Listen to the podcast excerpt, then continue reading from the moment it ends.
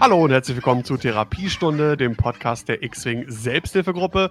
Heute mit Folge 46. Mein Name ist Daniel Skamden und wie immer dabei ist heute natürlich auch Sebastian Raschta. Scatto Squadron standing by.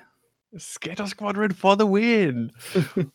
und wir haben einen wunderbaren Gast heute am Start. Begrüßt mit mir Michael aka Malazart. Ja, hallo zusammen. Schön, dass du da bist und unserer Einladung gefolgt bist. Ja, ich freue mich sehr, dass ich eingeladen wurde. Ja, äh, wir freuen uns auf jeden Fall auch und wir kommen natürlich gleich auch ein bisschen auf dich zu sprechen. Und Mhm. natürlich musst du dich auch unserem äh, weltberühmten, möchte ich mittlerweile sagen, X-Wing Kreuzverhör stellen. Auweih. Vorher noch kurz ein paar Sachen in eigener Sache. Ähm, einmal ein bisschen Werbung, gar nicht direkt für uns, sondern für Gold Squadron Podcast, als ob man für die noch irgendwie Werbung machen müsste.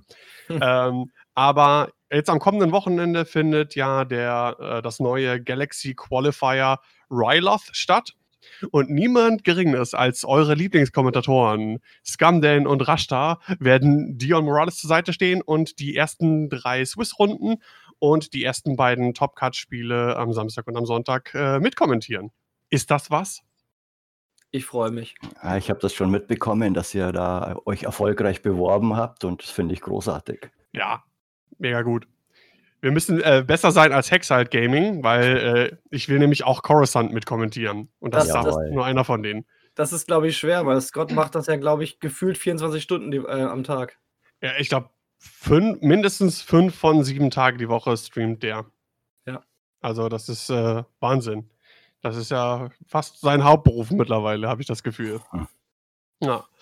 Äh, aber da auf jeden Fall einschalten. Ähm, lohnt sich sowieso einmal immer. Natürlich, die großen Gold Squadron-Turniere sind ja eigentlich äh, ja, das einzige, der einzige Ersatz, den wir haben für die großen offiziellen Turniere in dem Sinne. Zumindest haben sie diesen Stellenwert, glaube ich, so ein bisschen in der Community eingenommen. Denke ich auch. Definitiv, ja. Ja.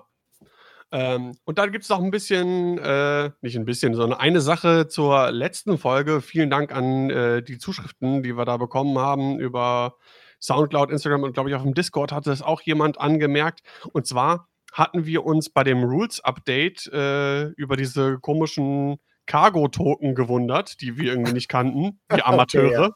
Ja. Und da, ga, da gab es natürlich dann die Leute, die haben natürlich geschrieben, ey, ihr Trottel, das ist natürlich der Cargo Drift Token vom, äh, von der Sea Rock aus dem, Natürlich. Von dem Epic. Shop. Natürlich. Was auch sonst. klar.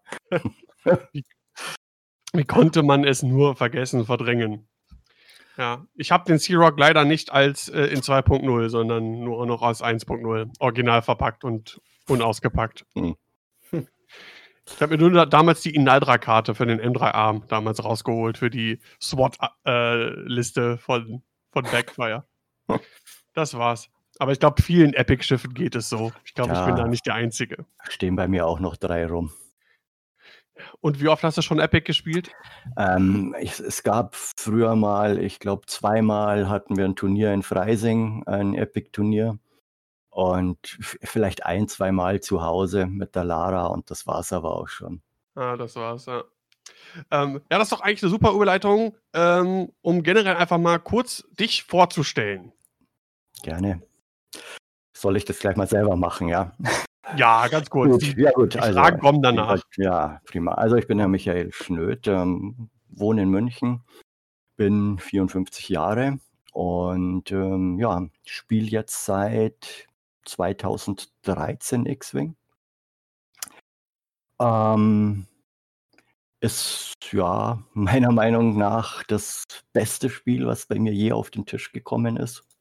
Und ähm, es hat mich immer noch am Haken, auch wenn es mal Höhen und Tiefen gab und äh, man gelegentlich auch mal drüber nachgedacht hat, ähm, ob man es nicht doch sein lässt, aber das ist dann spätestens nach einer Woche verflogen. Und dann war ich wieder dabei. Was waren so Anlässe, wo du ins Grübeln gekommen bist, aufzuhören? Och, naja, das waren dann, sagen wir mal so, ich bin, ich bin schon so ein bisschen ehrgeizig. Wenn ich, wenn ich Dinge mache und, und gerne mache, dann möchte ich sie auch gut machen. Und ähm, ja, da waren dann halt einfach mal auch so Phasen, wo es echt schlecht lief. Ähm, und ich mir gedacht habe, naja, wa- warum steckst du so viel Zeit und so viel Geld in, in die Sache rein? Und ähm, aber letzten Endes ähm, vergeht es schnell und dann steht eigentlich der Spaß am Spiel wieder im Vordergrund.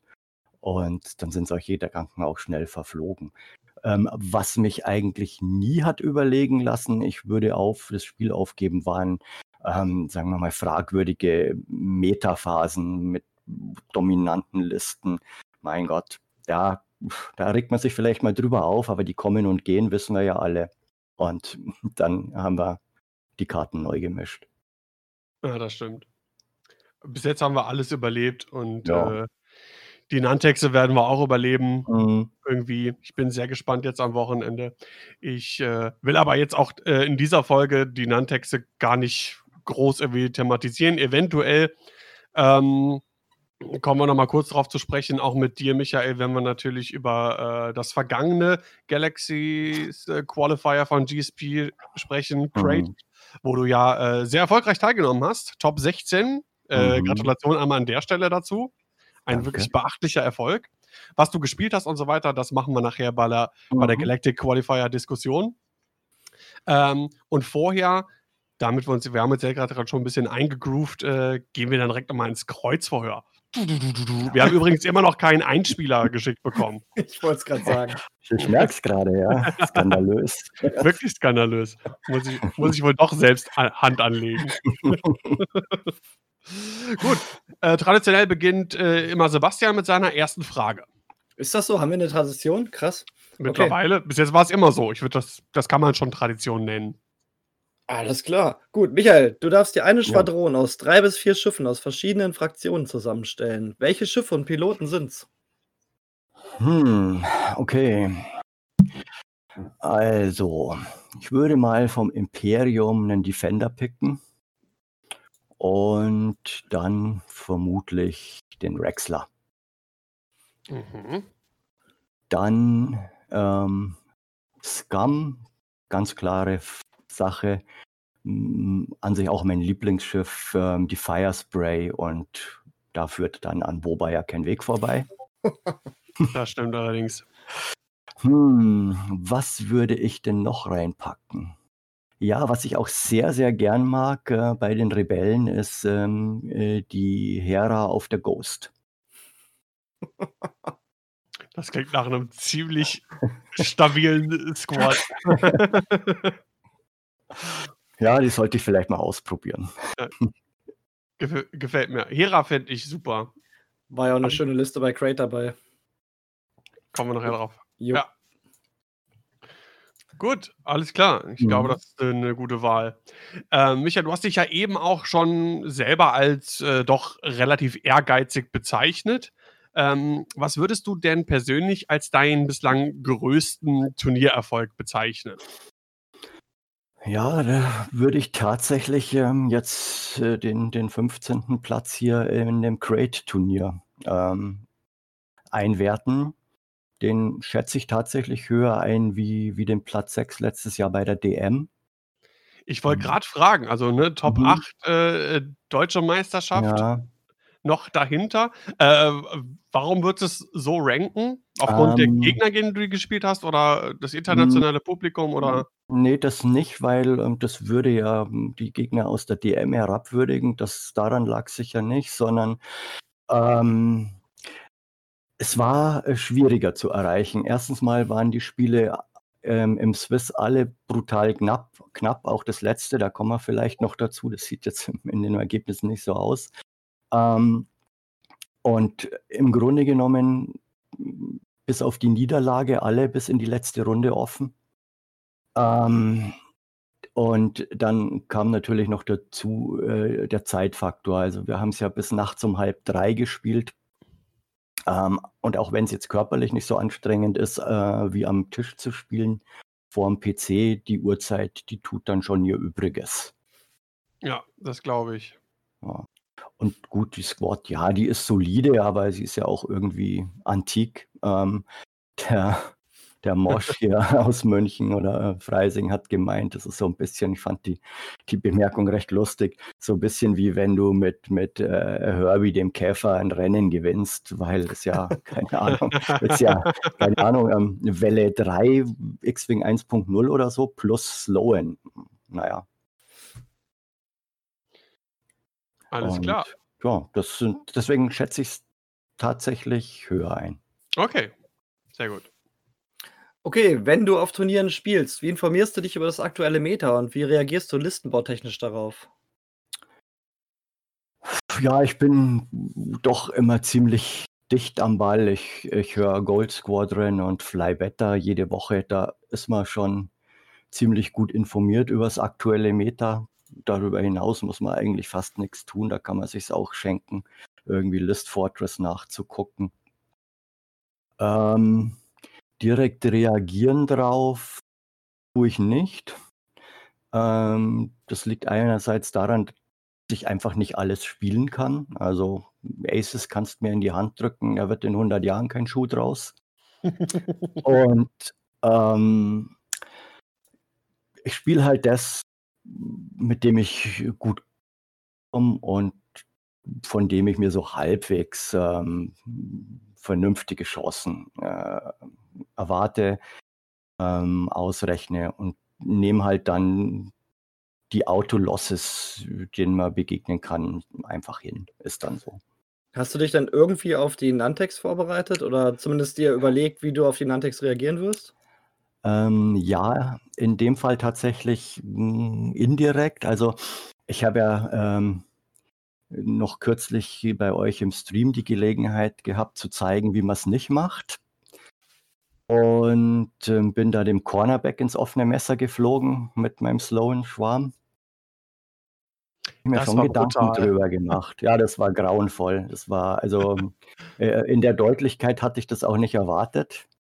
Ähm, aber das war eins der schlimmsten Spiele seit langem.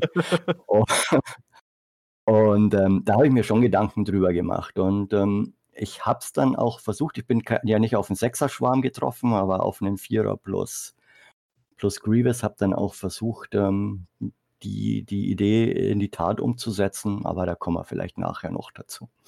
Ja, ist klar. Ähm, du bist ja auf Turnieren oft auch nicht alleine anzutreffen, sondern äh, Mhm. du hast äh, ganz oft deine Tochter im Schlepptau oder deine Tochter dich im Schlepptau, je nachdem, wie man sehen will. Genau. Äh, Mhm. wie hast du, ich nehme mal davon, gehe mal davon aus, du hast äh, zuerst damit angefangen mit X-Wing. Ähm, wie hast du denn deine Tochter für X-Wing begeistern können? Es hat sich irgendwie ganz automatisch ergeben. Wir waren, ähm, wir sind ein bisschen auf Umwege auf X-Wing gestoßen. Wir waren ähm, in, in München, das war mm, Ende 2013, November ist die, glaube ich, gewesen, ist da so eine äh, Spielemesse immer. Und ähm, da sind wir hängen geblieben an einem Stand und haben uns dort ähm, das Spiel, ähm, das, das Star Wars LCG mitgenommen. Mhm. Und da sah ich auch schon die X-Wing-Schiffchen rumstehen und fand sie sehr hübsch, aber dachte mir, naja, äh, das ist ein rechter Quatsch, ähm, da so Schiffchen da auf dem, auf dem Tisch rumzuschieben und konnte mir da, so wie ich es da stehen habe, sehen, nicht richtigen Reim drauf machen, wie das genau funktioniert. Und dann haben wir das mitgenommen und die Lara war damals, lass mich nachdenken, war sie, ja, sie gerade zehn gewesen, genau, zehn geworden. Ähm, und dann äh, in diesem äh, Star Wars LCG war ein Flyer für X-Wing drin, mit einem Hinweis auf ein YouTube-Video, How to Play. Habe ich mir das mal angeguckt. Interessant. Und wie das halt auf YouTube so ist, ähm, gab es dann eben noch Links zu, zu anderen Videos und damals wurde schon gestreamt und da bin ich auf die äh, WM-Streams gestoßen. Und dann habe ich mir die Regeln durchgelesen, fand, wow, das ist doch ganz toll und habe dann mal das Grundsatz gekauft und dann haben wir angefangen zu spielen und waren beide total begeistert ähm, und haben halt dann so nach und nach nachgekauft und dann mal nur zwei Jahre aber zu Hause zu zweit gespielt. Ähm, keine 100-Punkte-Matches in der Regel. Äh, das kannten wir am Anfang gar nicht und dann irgendwann sind wir draufgekommen, ja, 60 Punkte ist super für zu Hause.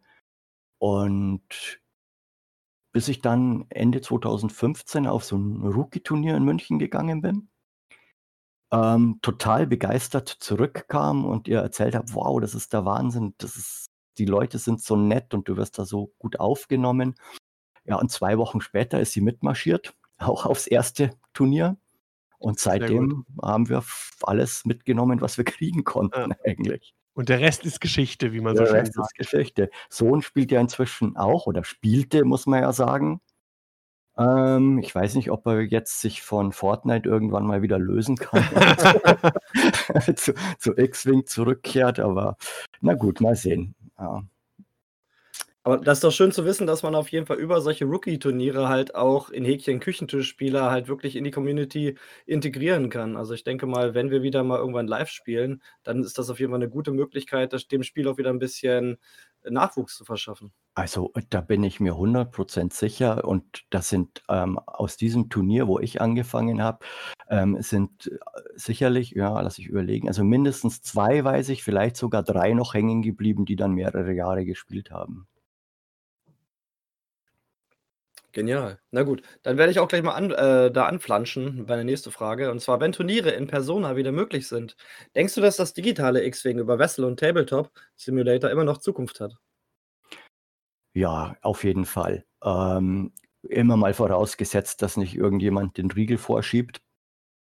Ähm, aber die Möglichkeit, jetzt international spielen zu können, ja, mit Leuten, von denen man zwar bisher gehört hatte, aber sie jetzt doch treffen kann, sie gegen, gegen sie spielen kann, ähm, das ist einfach großartig und es wäre schade, ähm, wenn das einschläft oder ja gar unterbunden wird. Das ist so ein bisschen wie Deutschland jetzt auch dieses Homeoffice entdeckt für sich. Ähm, ich glaube, die ganze, die ganze, die ganze X-Wing-Szene hat halt dieses digitale X-Wing immer so ein bisschen belächelt und jetzt ist das halt eigentlich 95, 99 Prozent des, der gesamten Community-Spiele. Mhm. Ich habe mir da auch, die, die Frage hatten wir ja schon häufiger mal im, im, im Podcast besprochen, auch unsere Gäste danach gefragt. Und ich habe mir jetzt die Tage da auch noch ein bisschen Gedanken zu gemacht. Ähm, äh, ich bin darauf gekommen, weil auf, auf, dem, auf dem Gold Squadron Discord hatte Dion auch gepostet, dass äh, er jetzt auch offizieller äh, Twitch-Partner ist. Also je nachdem, wie viel man streamt und wie viele durchschnittliche Zuschauer man hat und so weiter und so fort, kann man sich halt als Twitch-Partner bewerben. Mhm. Und äh, den Status hat er jetzt erreicht. Das gibt dann bestimmte Vorteile, die man hat, auch was die Auszahlung bei den äh, Subs angeht und so weiter und so fort. Und ich könnte mir vorstellen, also ohne jetzt irgendwie irgendwie so nahe zu treten, aber für Dion ist es ja auch ein, ein Job und eine Art Mhm. Umsatz zum äh, Gew- Gewinn zu machen, Familie mit versorgen und so weiter und so fort. Ist ja nicht von der Hand zu weisen Ja. bei den Umsätzen, die da gemacht werden. Ähm, und so ein GSP-Online-Turnier geht ja dann auch, ist ja auch eine Finanzierung für Gold Squadron. Deswegen könnte ich mir vorstellen, dass so vereinzelt, vielleicht dann auch nur so vier Stück im Jahr oder irgendwie sowas, solche äh, TTS-Turniere äh, organisiert von Gold Squadron Podcast mit entsprechendem Startgeld und Preispool und so weiter und so fort ähm, veranstaltet werden, auch wenn es wieder richtige Turniere gibt und dass das auch von den Leuten angenommen wird, weil Gold Squadron hat einen Stellenwert und wenn die ein TTS-Turnier machen, also wenn Dion das macht, dann wird das, glaube ich, auch von den Leuten angenommen und da werden auch viele dran teilnehmen und es wird einen Stellenwert haben und es wird auch was bedeuten, wenn man jetzt so einen äh, Galactic Qualifier oder dann das Coruscant oder was auch immer dann gewinnen wird. Mhm. Also, außer, das hat Michael ja gerade schon kurz angerissen, ähm, Fantasy Flight haut dann halt doch mit dem Hammer drauf, weil es kann natürlich sein, dass sie es jetzt laufen lassen, weil sie halt sehen, dass das so der das einzige Lebensblut ist, was noch in das Spiel reingepumpt wird. Und wenn wir dann wieder richtige Turniere haben, dass sie dann sagen, okay, digitales X-Wing, jetzt ist vorbei. Ja, aber TTS gab es ja auch schon lange, lange vor Corona. Ja, aber es hatte lange nicht diese Masse an Spielern und die Masse an Matches, die gespielt wird.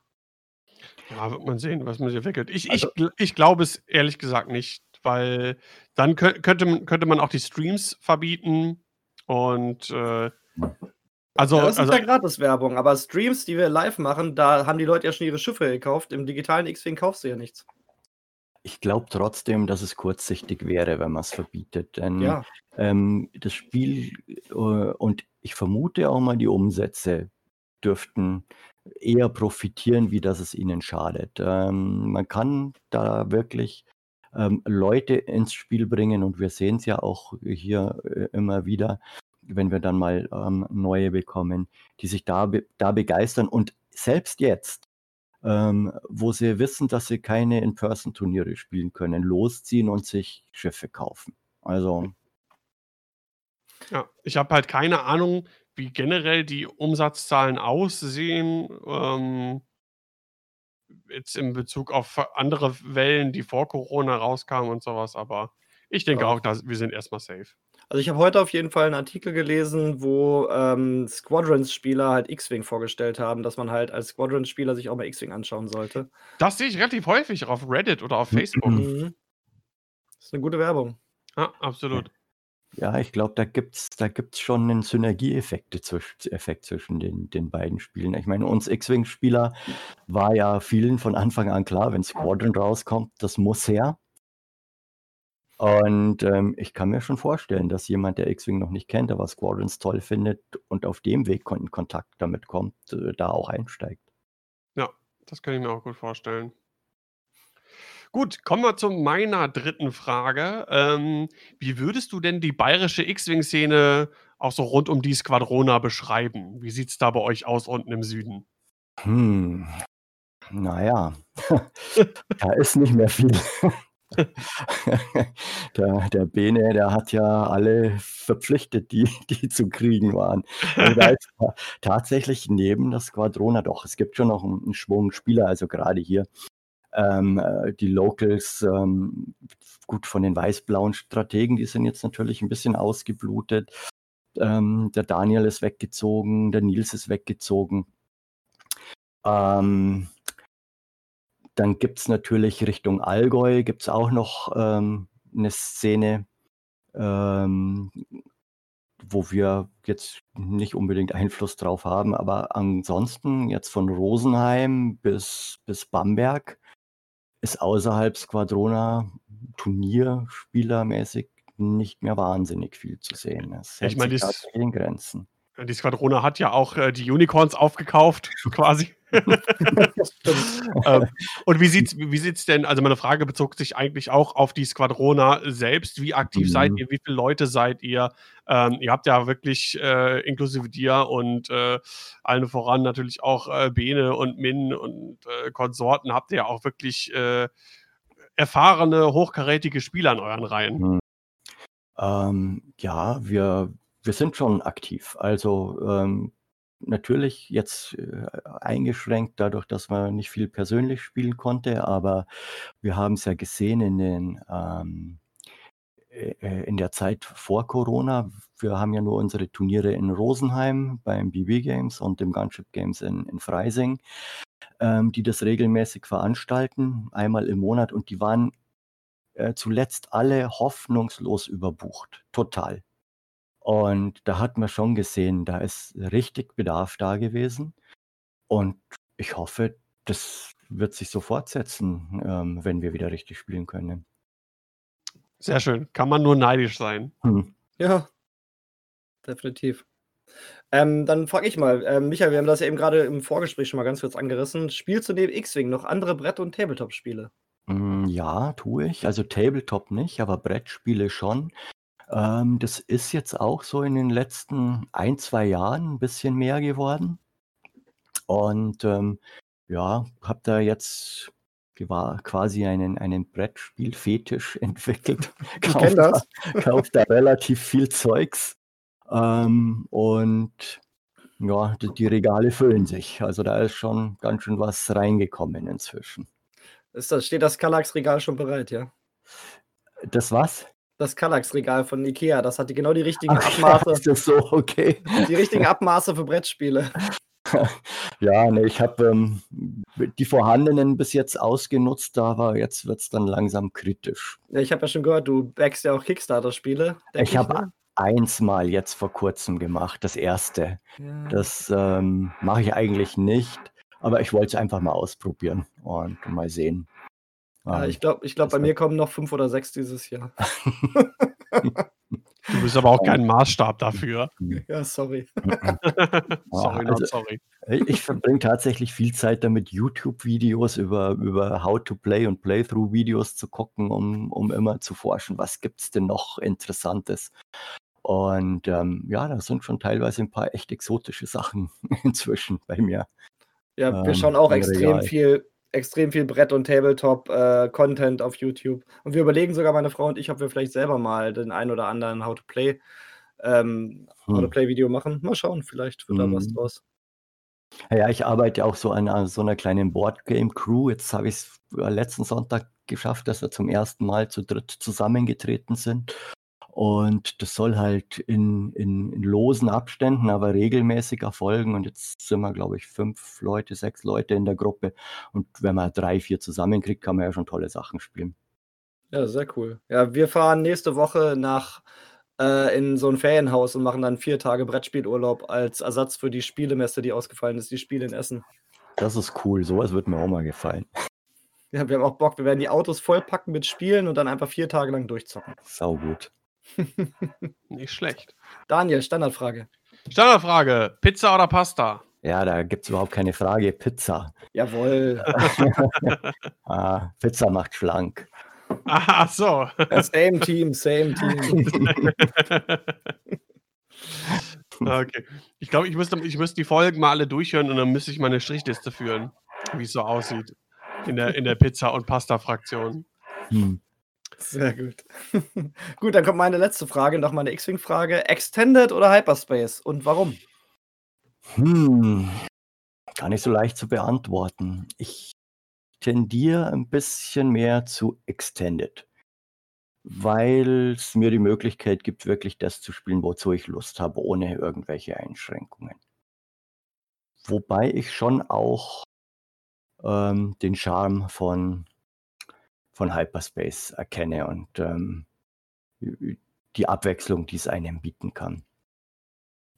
Ich fand auch immer, also ich bin da auch bei dir, Extended, jetzt durch die Corona-Zeit war ja Hyperspace dann zack, relativ schnell vorbei und alles wurde Extended gespielt.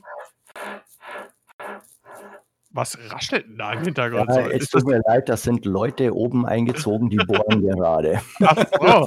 Entweder, entweder sind irgendwelche Umzugsarbeiten oder es ist doch irgendwie die Airbrush im Hintergrund. Mhm. ja, Nachbarn. Kenne ich, Mhm. kenne ich. Wo war ich stehen geblieben? Ah, genau. Äh, Hyperspace war dann ein relativ schneller Cut und Extended ist cool, weil du, wie du schon sagst, alles spielen kannst. Ähm, wenn ich mich aber so an die Hyperspace-Zeit zurück ähm, erinnere, dann muss ich sagen, also die Turniere, die ich gespielt habe, Hyperspace, waren doch auch abwechslungsreich. Also da wurde schon, da waren nicht viele Listen, die irgendwie äh, drei, vier Mal irgendwie auftauchten. Da wurde doch schon Mhm. wieder schon abwechslungsreiches Zeug gespielt. Also grundsätzlich hätte ich auch da nichts gegen, mal wieder irgendwie was Hyperspace-mäßiges zu spielen. Aber ich sage jetzt mal, abgesehen von den Nantex, jetzt im äh, Cut von Crate waren auch viele abwechslungsreiche Listen. Ja, das generell. Also ich, ich, ich denke auch. Also es hat beides seine, seine, seine Berechtigung, sag ich mal. Ne? Ich denke schon. Gut, äh, meine letzte Frage. Äh, Brett- und Tabletop-Spiele und X-Wing sowieso hatten wir abgehandelt. Mhm. Hast du denn äh, sonst noch andere Hobbys? Ähm, ja, ich bemale noch ganz gern Figuren. Das mache ich jetzt nicht so viel, wie ich eigentlich wollte, weil äh, der Tag hat halt nur mal 24 Stunden und wenn man mit den übrigen Interessen, ähm, ja, da wird es dann langsam mal eng, aber jetzt habe ich mir vor kurzem tatsächlich endlich, nachdem ich lange damit geliebäugelt habe, mal einen Airbrush auch zugelegt ähm, und damit die ersten Arbeiten ähm, vollbracht und das tue ich noch ganz gern. Das war's dann aber auch, weil da bleibt jetzt wirklich dann keine Zeit mehr noch was anderes übrig. Ja, glaube ich. Ja, eine Airbrush habe ich auch irgendwann noch auf dem Zettel. Also ich meine ja auch nicht so viel, aber wenn, dann doch auch ganz gerne. Und so ein Airbrush fände ich doch schon ganz cool. Na, du wohnst ja bald nebenan, dann kommst du einfach vorbei. Wir haben drei. Ja, sehr gut. Da kann ich zumindest schon ein bisschen antesten, ob, das, ob ich damit überhaupt zurechtkomme. Zum Beispiel. Ja, sehr gut. Deal. Und vielleicht, vielleicht kann ich euch ja dann so, so eine von den älteren, die ihr nicht so häufig benutzt, dann einfach mal abschwatzen. Zum Grundieren zumindest auf jeden Fall. Also ist schon richtig ein tolles, tolles Utensil. Also hat bei uns vieles ermöglicht, was vorher nicht drin war. Ja, absolut, absolut. Und es ist gar nicht so schwer, wie ich gedacht habe. Also klar, mm, ist da noch eine Menge Luft nach oben, aber ähm, so für, für die ersten Arbeiten, die ich gemacht habe, bin ich echt zufrieden. Und man kann damit wunderbar grundieren. Nie Mhm. wieder, nie wieder äh, hier äh, Rattlecans, also Sprühdosen. Ja, Nie wieder. Ja, großer Vorteil auf jeden Fall. Okay, das war das große X-Wing-Kreuzverhör. Dann wäre das ja überstanden. Genau, war gar nicht so schlimm. Wir hatten auch ganz, wir hatten auch ganz harmlose Fragen. Das war sehr freundlich, ja. Ja, genau. Ähm, kommen wir zum äh, nächsten Tagesordnungspunkt. Und zwar haben wir äh, mittlerweile zwei, drei Artikel, die wir kurz abhandeln wollen. Die meisten von Drei? euch haben es wahrscheinlich gelesen. Bitte? Drei? Ich habe nur zwei. Äh, den Actis und der äh, V- der V-Wing. Der ist doch Ja. heute erst. Aber das neu. sind trotz, trotzdem nur zwei. Oh, ja, und der. Äh, ach so, nee, das ist das Ding, ja. Ach, Push the Limit ist der ETA 2 Actis. Ja, genau. Okay. Okay, dann haben wir noch zwei, gut. Okay, ähm, hier, Mr. Äh, Galaktische Republik. Was gibt es denn Neues zum, zum ETA 2 Aktis? Jo, und zwar ist das erstmal sowieso die Lieblingsfraktion von Daniel, da brauchen wir uns ja gar nicht drüber unterhalten. Und es sind Jedi drin, das sind eh die liebsten Piloten von Daniel. Geil. Okay, der Actis, das ist dieses, das ist der extra für auf die Jedi zugeschnittene Starfighter und im Grunde Nachfolger des Ether Sprite. Und äh, ich muss da mal ganz kurz das Rad erklären. Ähm, da muss ich meinen Kopf schräg halten. Ähm, der hat nämlich ein ziemlich geniales Rad. Und zwar, wo fangen wir denn an? Da.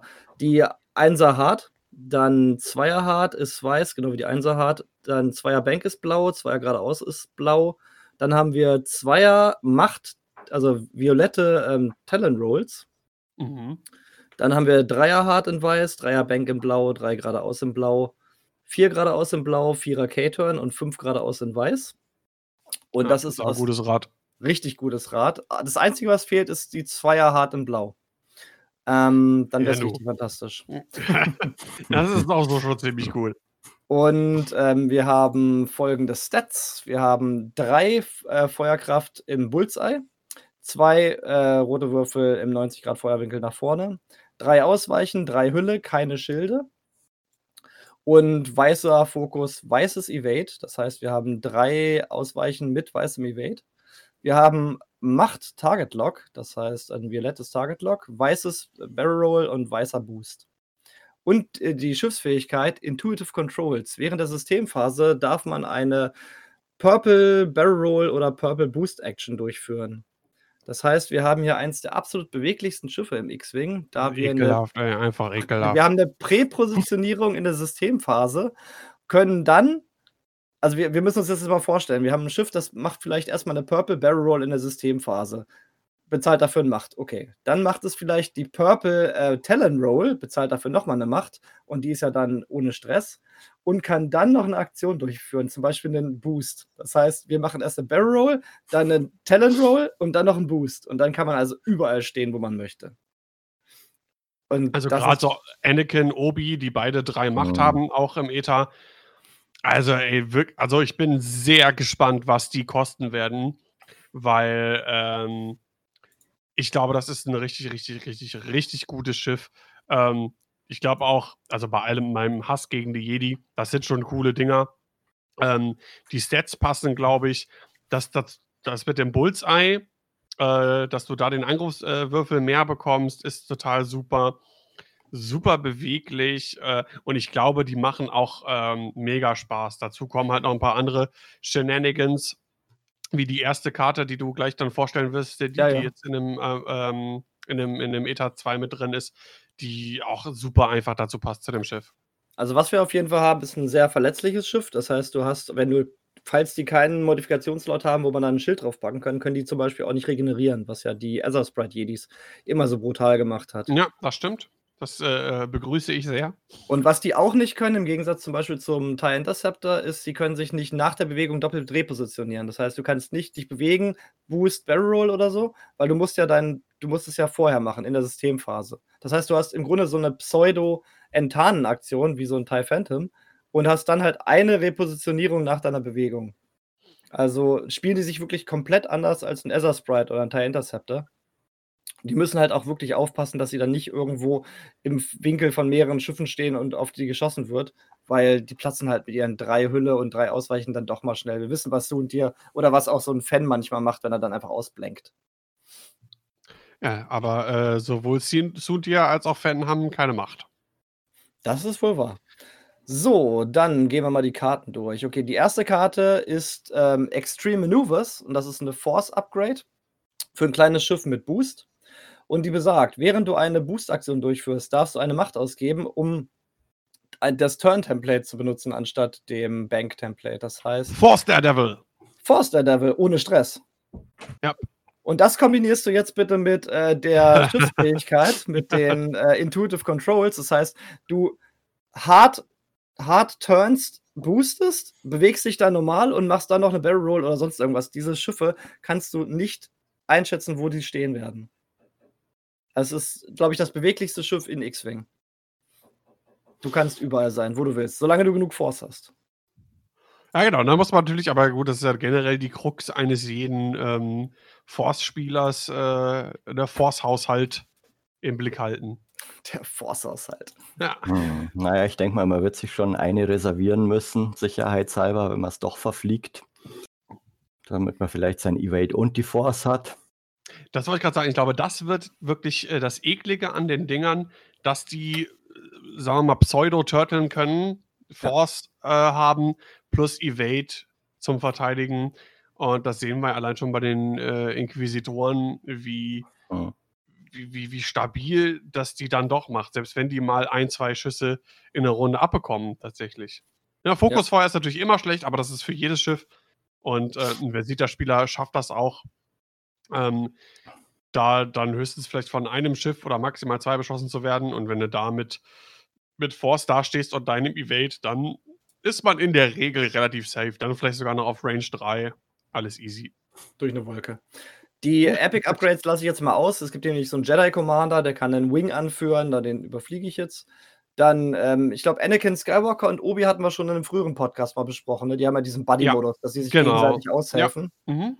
Die überspringen wir jetzt einfach mal anhand Ja. der Zeit auch. R2D2 hatten wir auch schon. R2D2 hatten wir schon. Dann haben wir Ay- Ayla Secura, die Confident Warrior auf Initiative 5. Noch eine Initiative 5 Jedi. Ja, mit zwei Force und die Fähigkeit besagt, während ein gegnerisches Schiff in deinem vorderen Feuerwinkel auf Reichweite 0 bis 1 einen Angriff durchführt, darf der Verteidiger ein Blank-Resultat in ein Auge drehen. Das ist relativ cool, allerdings äh, funktioniert auch sie, für sie selbst, kostet auch keine Macht. Allerdings musst du halt auch. Äh, ah, nee, es ist ja nur in deinem Feuerwinkel. Okay, das ist natürlich schon nicht schlecht. Das heißt, wenn sie sich irgendwie anschleicht an den Gegner auf Reichweite 0 bis 1 und den in ihrem vorderen Feuerwinkel hat und der Gegner dann auf irgendwas schießt, dürfen alle Verteidiger einen Blank in ein Auge drehen. Das ist schon gar nicht so schlecht. Ja. Oder du siehst es, ähm, je nachdem, wie aggressiv du mit, mit ihr bist, ähm, je nachdem, vielleicht sogar was Initiativ killen willst. Und wenn das doch nicht klappt, hast du so. äh, Es ist so ein klein bisschen, wenn du genug Force hast. Die hat zwar nur zwei Force, aber äh, trotzdem nicht schlecht. Sowas wie, ähm, wie heißt das denn nochmal? Hier von den Fangfightern. Der Wirbel. Konkordanischer Wirbel? Ja, ja, hier, genau. Ne, also so Front to Front zumindest. Ne, du hast das in deinem vorderen Feuerwinkel in Reichweite 0 bis 1 und äh, darfst dann zwar nicht einen Würfel in einen Evade drehen, aber in einen, in einen, in einen Blank in ein Auge. Und mit der Force kann das dann im Prinzip auch ein Evade sein. Ja.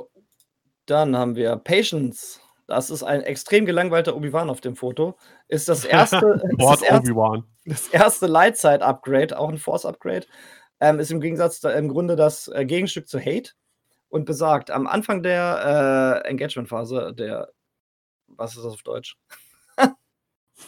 Gut, dass wir, Danke. Der, gut, dass wir mit Dion auf Englisch reden. Am Anfang der Kampfphase, wenn ein gegnerisches Schiff in deinem vorderen Feuerwinkel ist, dann darfst du einen Deplete-Token nehmen, um einen Macht wieder aufzuladen. Das heißt, du hast vielleicht einen richtig schlechten Schuss auf Reichweite 3 durch eine Wolke oder ähnliches, dann nimmst du einfach den Deplete, lädst einen Force wieder auf und kannst diese, ähm, diese Machtverschwendung, die man wahrscheinlich mit den Schiffen haben wird, äh, ein bisschen auffedern. Mhm. Finde ich ganz gut. So, dann haben wir Shakti auf Initiative 4, Compassionate Mentor. Am Start der Endphase darfst du eine beliebige Nummer Macht ausgeben, sie hat zwei, um so vielen freundlichen Schiffen auf Reichweite 0 bis 2 äh, wählen. Und jedes dieser gewählten Schiffe entfernt keinen Fok nicht einen Fokus- oder Evade-Token während seiner Endphase. Das heißt, sie gibt ein, zwei Force aus und ein, zwei andere Schiffe dürfen dann einen Fokus oder ein Evade behalten. Und da haben wir gleich eine kleine Regelsache, die ich heute bei Fly Better gehört habe. Und zwar ist nicht in den Regeln äh, explizit äh, erklärt, wann man Force auflädt in der Endphase. Das heißt, ähm, man könnte grundsätzlich, wenn sie auf null Force ist, sagen, okay, ich lade jetzt halt erst einen Force aus, gebe den dann gleich wieder aus, um diese Fähigkeit zu nutzen. Oder man nutzt. Ich gebe die Force aus und dann lade ich sie auf. Richtig. Mhm. Und da das noch nicht wirklich festgelegt ist in den Regeln, da muss Fancy Flight wohl nochmal nachbessern, äh, ist das jetzt alles noch ein bisschen schwammig. Ja, obwohl, da steht. Äh, äh, äh, ja, gut. Wann, wann wird denn die Force aufgeladen? Das ist nicht äh, Da steht, steht nur during the end phase, ne? Ja, ja, ja. Äh, und hier steht at the start. Dann müsste, müsste die halt klären, ob at the start auf jeden Fall vor during passiert. Also die amerikanischen Judges machen das wohl so, dass äh, Force ganz, ganz, ganz zum Schluss der Endphase aufgeladen wird. Mhm. Also als allerletztes. At the Und, end of the end phase. Ja, irgendwie so. Und ähm, es ist halt auf jeden Fall, die Fähigkeit an sich ist ziemlich cool, weil du kannst es natürlich wunderbar nutzen im Anflug. Das heißt, du hast vielleicht einen äh, Rick, der immer diese eine Aktion zu wenig hat und die eine Runde, bevor du angreifst, behält Rick sich über ihre Fähigkeit in Fokus, hat nächste Runde dann vielleicht Fokus, ähm, Evade und einen Lock. Mhm. Weil er den, diese Aktion sich sparen kann, weil er den Fokus aus der letzten Runde mitnimmt. Also das ist schon ziemlich cool und vielleicht auch mit Obi-Wan ganz, ganz nett. Also mit ähm, ähm Ether Sprite Obi-Wan, der ja auch ähm, Force-Tokens ähm, behalten lassen kann. Fokus. Ja, Fokus. Also auf jeden Fall ist das eine ziemlich coole ähm, Sache, wenn man halt in die Schlacht reinfliegt. Jetzt, wo ich gerade das Artwork sehe, die ganzen Republik-Spieler, die auch ihre Schiffe bemalen, die freuen sich doch schon wieder für weitere neue Farbschemen, mit denen sie ihre Ethas dann irgendwie versehen können. Ja, vor allem die Dinger sind so klein, da machst du drei Pinselstriche, das Ding ist bemalt. so, was haben wir als nächstes? Yoda! Yoda, das Bild ist gar nicht schön. Ähm, ja, das ist halt sein spezieller Eta, ne? Ja, Yoda, der Grandmaster auf Initiative 3. Nachdem ein anderes freundliches Schiff in Reichweite 0 bis 3 ein oder mehr Force ausgegeben hat, darf man einen Force ausgeben. Und wenn man das macht, dann erhält dieses Schiff einen Force. Das heißt, er ist sowas wie die ja, die Machtbatterie für die mitfliegenden anderen Jedi. Das Problem ist, er ist auf Reichweite 3, äh, auf Initiative 3, ist er halt Futter. Der ist ja sogar, hat weniger Initiative als ein Petronaki. Jo. Den musst du schön zurückhalten. Der hat drei Force. Immer Evade nehmen und dann Force verteilen. Hoffen, dass das äh, Evade rausreicht, wenn du beschossen wirst. Wird wahrscheinlich auch nicht ganz so teuer werden. Ja, kann man nur hoffen, dass er wirklich nur so eine günstige Support-Batterie ist. Und ich bin gespannt, äh, ab wann äh, Rasta Maze in, im, im Stream ein äh, Ether umbaut zu dem witzigen Yoda-Ether. ja, klar, warum nicht? Ähm, so, dann haben wir Jedi Generäle. Initiative 4, 2 Force. Und das war's dann auch schon wieder. Das ist der generische äh, Ether. Aber ja, auf Indie 4 finde ich ziemlich cool. Ich wollte gerade sagen, ich bin, ich, ich könnte mir den vorstellen, dass der ähm, eine ähnliche Rolle erfüllen wird, wie zum Beispiel damals diese Liste mit den generischen Inquisitoren, weil die haben auch zwei Force sogar plus Evade und Initiative 4 ist super gut, plus diesen Bullseye-Feuerwinkel noch mehr. Da bin ich mal gespannt. Wenn die günstig werden, Lati Support mit einer Force Crew zum Beispiel, plus drei Jedi-Generäle oder sowas, das könnte ich mir ganz gut vorstellen. Ja. Auf jeden Fall. Die finde ich auch sehr cool. Vor allem, weil sie halt wirklich nochmal äh, besser sind als Yoda.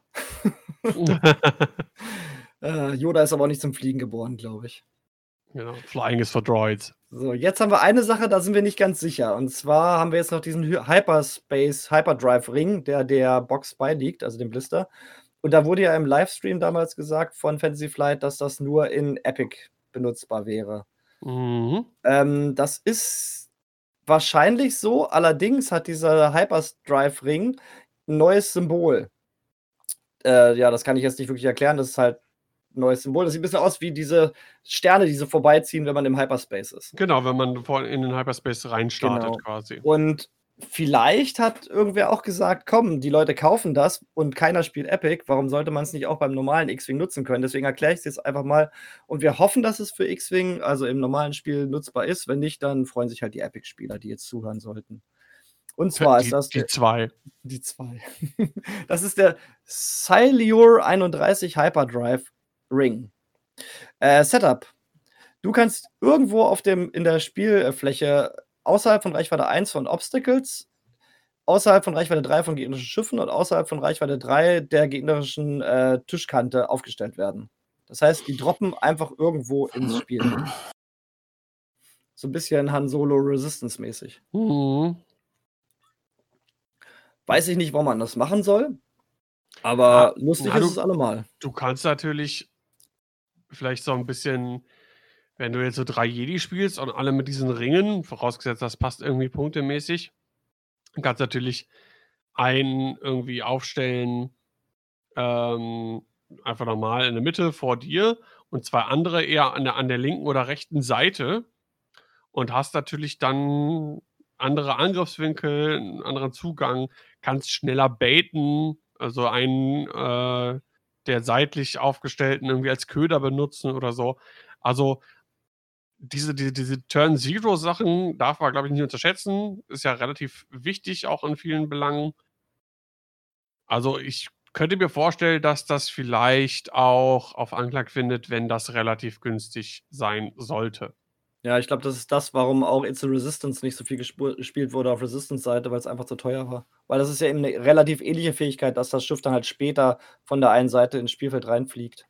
Mhm. Oder Hahn halt, der halt gleich irgendwo aufgestellt werden kann. Ja, wobei später natürlich besser ist als ja, äh, äh, in der Aufstellung. Na Ne? gut, du fehl, das Schiff fehlt halt dann erstmal eine Weile, ist das natürlich schlechter für dich, aber es kommt dann natürlich zu einer Zeit rein, wo der Gegner vielleicht schon geschwächt ist. Ja, oder ich meine, gut, äh, die, es gibt ja auch oft genug äh, Spiele, wo er- erst, wo vor der zweiten oder dritten Runde auch erst gar nicht geschossen wird. Also dementsprechend kommt es vielleicht genau rechtzeitig dann auch, ne? Mhm. Aber gut, das Ja. ist noch ein anderes Thema an It's the Resistance. Ich mag ja, ich mag ja solche, solche Features nicht so gern, wo man den Hals so weit aus dem, aus dem Graben streckt. Also gerade das, wenn das so funktioniert, ich weiß nicht, ähm, ja, streckst den Schiff recht weit vor. Klar musst dich dann zurückziehen, du kannst das ja nicht dort lassen in der Regel.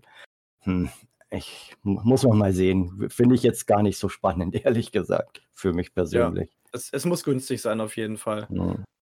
Ähm, was ich jetzt nicht großartig weiter erkläre, man kann auch in diesem Hyperspace-Ring halt noch gedockt bleiben, hat dann ein bisschen andere Bewegungsfähigkeiten. Man kann zum Beispiel weiß stehen bleiben und sich 90 oder 180 Grad rotieren.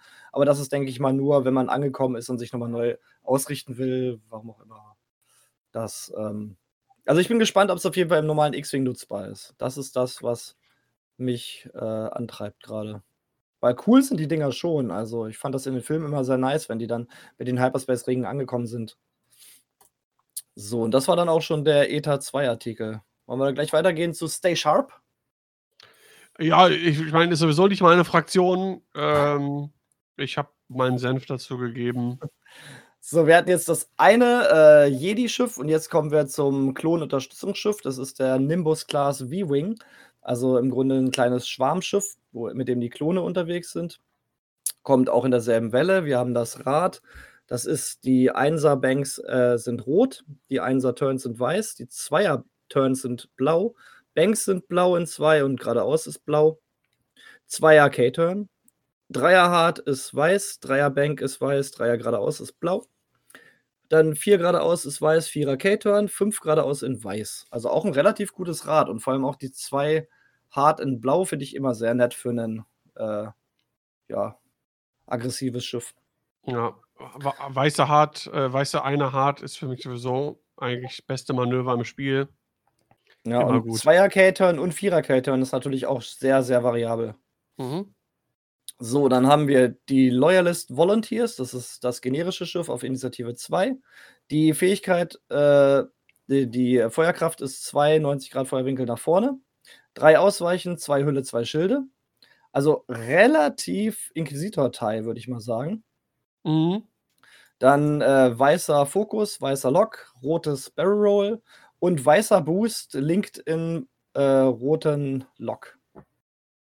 Und die Fähigkeit, die alle ähm, Nimbus-Class Weavings haben, ist Twin Iron Engines. Man ignoriert den, die TIE Ship Restriction auf Upgrade-Karten. Das heißt, diese Schiffe können auch TIE-Upgrades aufladen, weil das ist im Grunde der Vorgänger der TIE Fighter, auch wenn er nicht danach aussieht. Ja. Da der Artikel jetzt erst heute am Tag der Aufnahme ähm, quasi erschien, hatte ich jetzt noch keine Gelegenheit, mich genauer mit äh, TIE-Upgrade-Karten zu beschäftigen. Oh, da kommen gleich welche um zu gucken, welche generell irgendwie für die vielleicht interessant sind, aber ja. ja. Da kommen gleich welche. so, dann haben wir noch den Shadow Squadron Escort. Das ist das generische Schiff auf Initiative 3, wird wahrscheinlich auch einen Talentslot haben. Ja. Dieselben Werte, alles gleich. Äh, und man sieht dieses schöne ähm, Loyalisten-Shuttle, was im Hintergrund auf dem äh, Bild herumfliegt. Und ich denke mal, das wird dann das erste Groß-Space-Schiff für die Republik irgendwann vielleicht mal werden. Aber dafür, dazu dann später. So, dann haben wir ähm, Konfigurationen. Da haben wir, die, die haben wir schon mal gehabt. Ich erkläre es trotzdem mal ganz gut. Alpha 3B Bash. Während du eine Primärattacke ausführst, darfst du deinen Lock ausgeben, den du auf dem Verteidiger hast, um einen deines, deiner Blank- oder Fokusresultate in ein Hit-Resultat zu drehen. Also ein bisschen wie ähm, Optics. Und man bekommt einen Bombenslot. Das heißt, diese kleinen, flinken Interceptoren werden dann auch Bomber wo man sich dann fragt, wozu nimmt man da noch Y-Wings? Gut, für die, für die Turrets, ich weiß, aber äh, es finde ich schon ganz nett, wenn man äh, auf diese kleinen Schiffe dann noch Bomben packen kann. Das ist, äh, die sind ja dann doch mal schnell am Gegner dran. So, dann, sorry, wir haben Thermaldetonatoren, Thermaldetonatoren. Gott, oh Gott. Und zwar hatten wir da in der letzten Runde schon mal ganz kurz über die Regeln gesprochen und Daniel weiß bestimmt auch noch ganz genau, was die machen. Hm. Einen Schaden, glaube ich. Und ich glaube, ein Strain oder ein Und Deplete, ein ne? Strain oder Deplete. Äh, Moment. Auf jeden Fall, während Daniel nachschaut, das sind auf ja. jeden Fall interess interessante Bomben. Die haben vier Charges, die sich halt natürlich auch nicht aufladen. Und während der Systemphase kann man bis zu zwei Charges dieser Bombe ausgeben, um so viele Thermaldetonatoren mit der 1er geradeaus und 2er geradeaus Template zu legen. Und jeder dieser Thermaldetonatoren muss mit einer anderen Template gelegt werden. Das heißt, man legt zwei Bomben, eine mit der 1er und eine mit der 2er Template.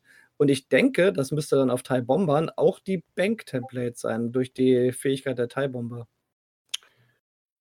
Ähm, ja, theoretisch. Und wenn man diese Karte reloadet, dann bekommt man einen zusätzlichen Charge. Das heißt, also, du verbrauchst bis zu zwei und lädst zwei wieder auf. Das heißt, man kann eine Menge, Menge Bomben werfen, die dann alle einen Reichweite Explosionsradius haben und dann halt den äh, Effekt machen, den Daniel uns jetzt bestimmt sagt. Ich finde es tatsächlich nicht. Hab Aber ich gehe davon aus, dass es ein Schaden und ein Strain oder Deplete war. Es ist im, in dem äh, X-Wing Second Edition Wiki ist das noch nicht aufgeführt tatsächlich.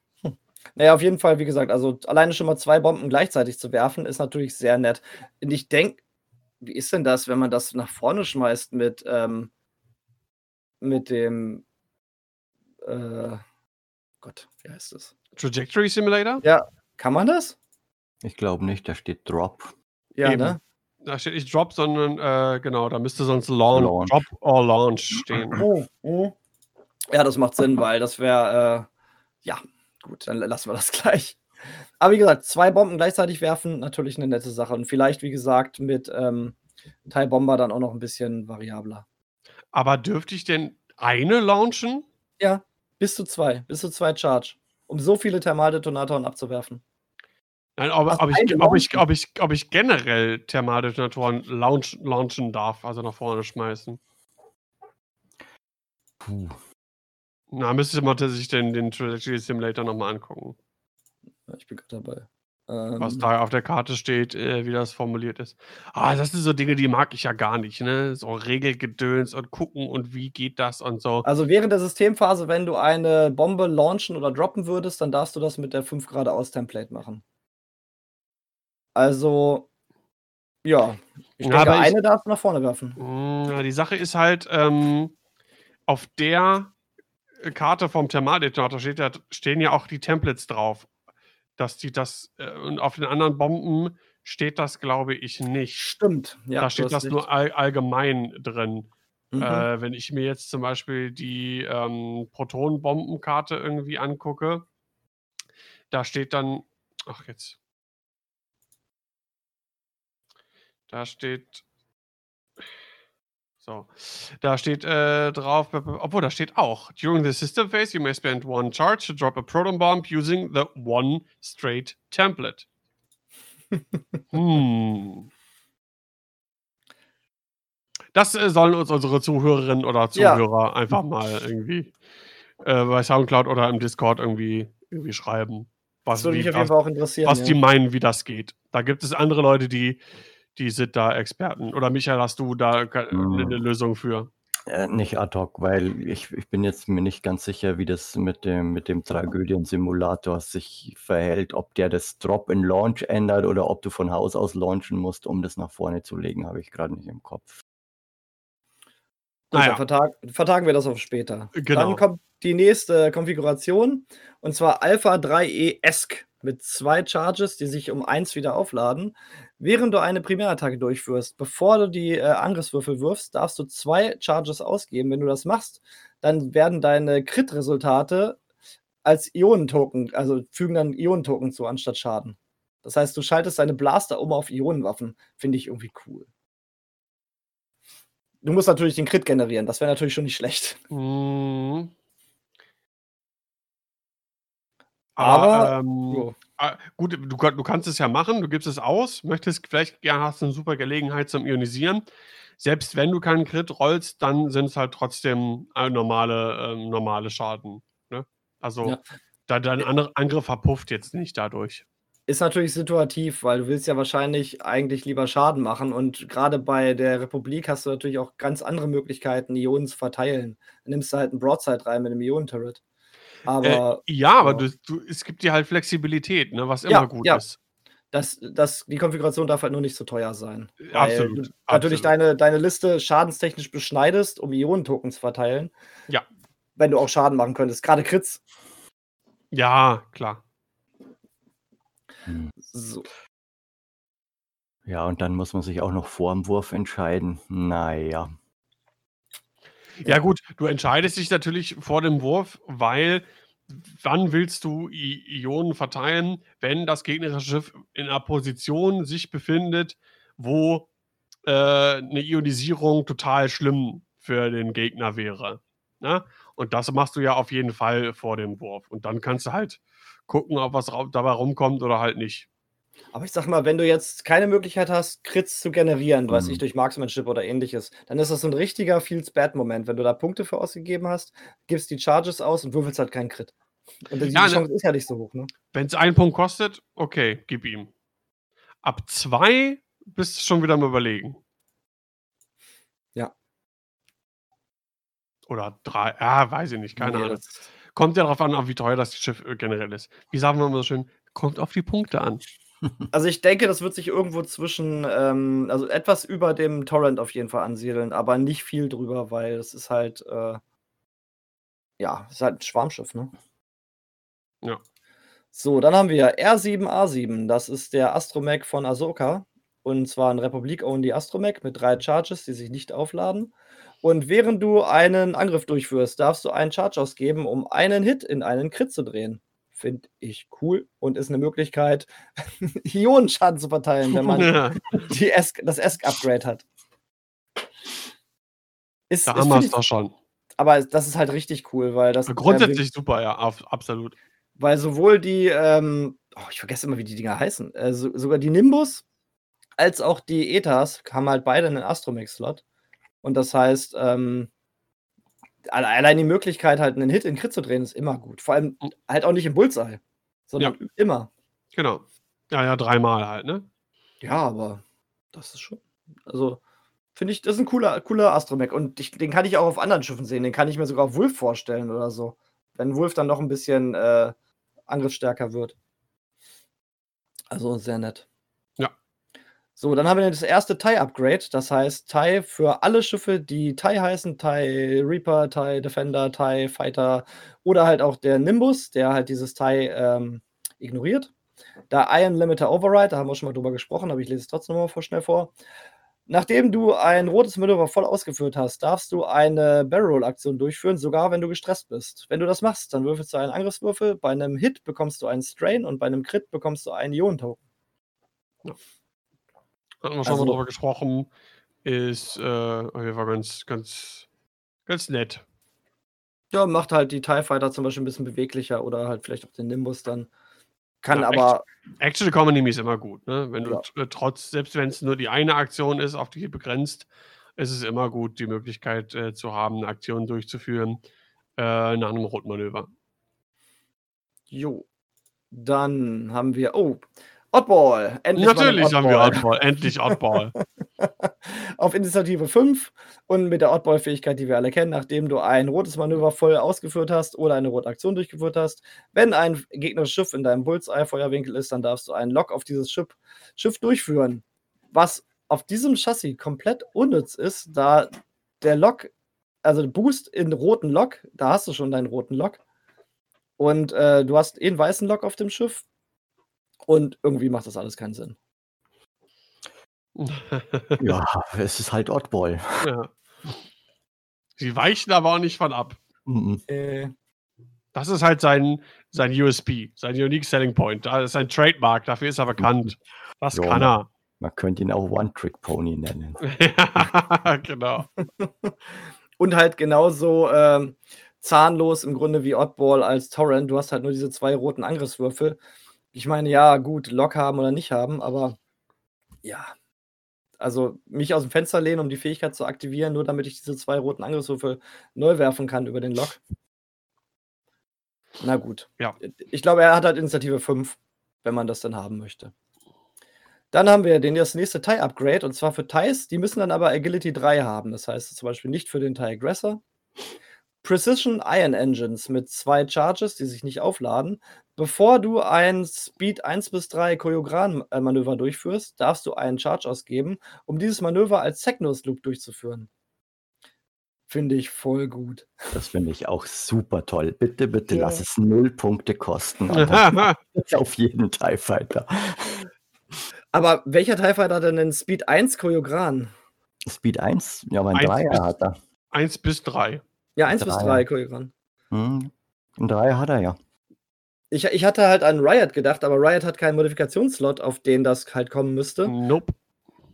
Und, aber die kann, doch, die könnte das. Deswegen, ich frage mich halt, welcher Teil einen ein, hat der Teil Heavy hat auch keinen Einser Choreogran, oder? Nee, der hat auch kein Agility 3. Naja, egal, auf jeden Fall halt den, das, Ko das Koyo zu einem Sloop zu machen, ist auf jeden Fall schon mal sehr, sehr cool, weil man da unberechenbar wird und sich halt auch ganz neu ausrichten kann. Ja, das ist cool.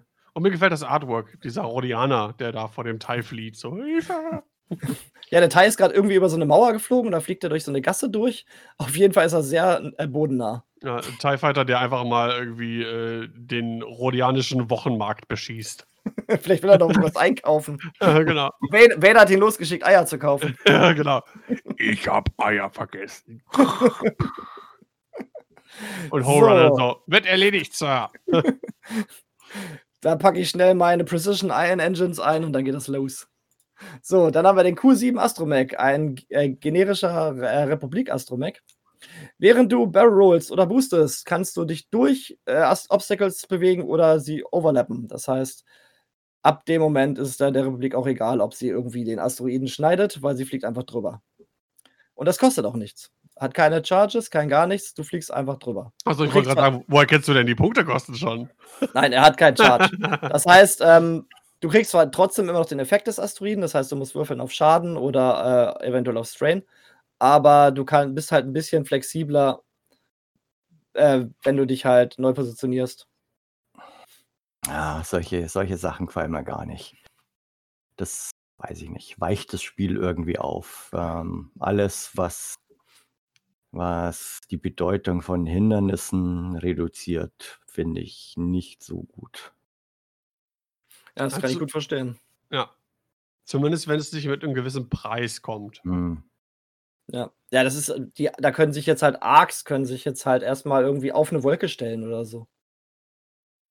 Mit dem Q7. Also ist schon ja, muss man schon schauen. Gut, wir, äh, dann haben wir Contrail, noch ein äh, Nimbus auf Initiative 5. Das ist CT4981. Während du verteidigst oder einen Angriff durchführst, wenn dein äh, Bearing, äh, deine Flugrichtung, äh, wenn die Flugrichtung deines äh, aufgedeckten Manövers dieselbe ist wie die des Gegners, gegnerischen Schiffes, dann darfst du eins der gegnerischen äh, Foki-Resultate in einen Blank drehen.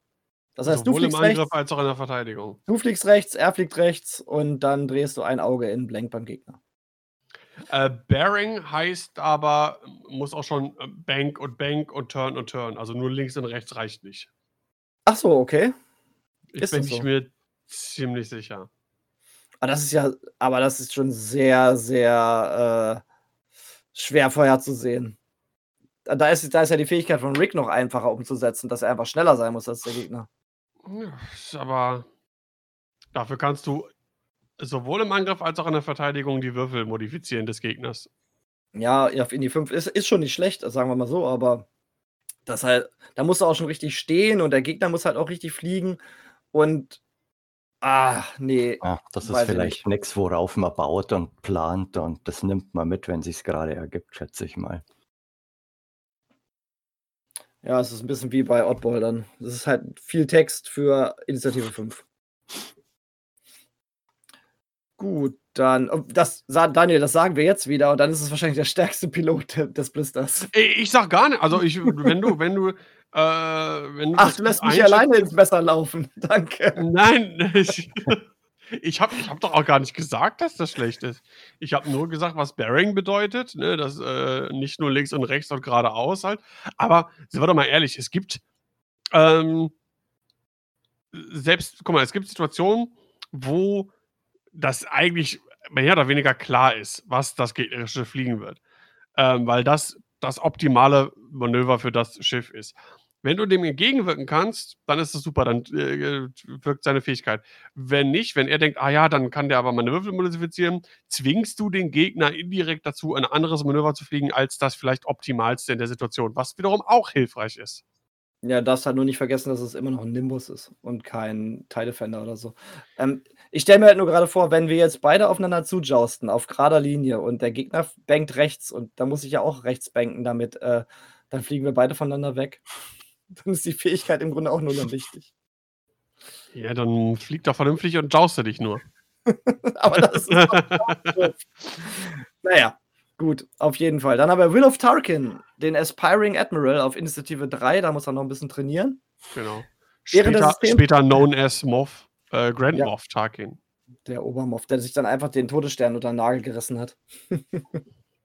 so, während der Systemphase darfst du ein Objekt, das du gelockt hast, auf Reichweite 1 bis 3 auswählen. Ein anderes freundliches Schiff auf Reichweite 1 bis 3 darf auch ein Lock auf dieses Objekt durchführen. Was ist ein Objekt? Ist das irgendwas? Tja. Äh, Objects sind doch hier, ähm, äh, gehören Schiffe denn auch Ja, dazu? das, das ist die Frage, die mich jetzt gerade umtreibt. Also äh, Objects sind ja auf jeden Fall diese, diese ähm, ein Bustroid Swarm ist ein, ein Object, meine ich. Ah, okay, ich kann es dir sagen. Lock. Die, bei den Regeln für Lock steht folgendes. Ähm, Moment. Measure range from the locking ship to any number of objects. Also, Also, alles. Alles, was man alles. locken kann. genau. Also Wolken, Remotes, Schiffe. Schiffe. Ja. Ja. Schiffe, Obstacles, Devices. Ich gucke gerade in der Rules Reference. Genau. Hm.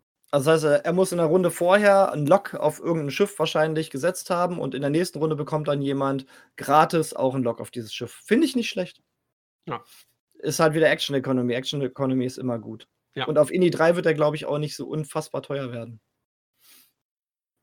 Also das ist, eine, das ist eine schöne Fähigkeit. Vor allem ist die auch relativ äh, weitreichend. Ich mein, Reichweite 1 bis 3 ist, ist, ist gut.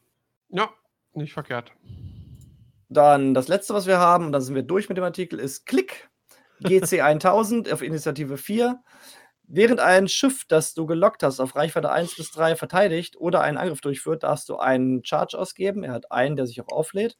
um Range-Bonusse äh, zu deaktivieren. Das heißt, man bekommt halt keinen Angriffsbonus auf Reichweite 1 und keinen Verteidigungsbonus auf Reichweite 3. Das ist cool. Finde ich gut. Ja. Initiative 4 ist jetzt so ein bisschen im Mittelding, aber ist eine gute Fähigkeit.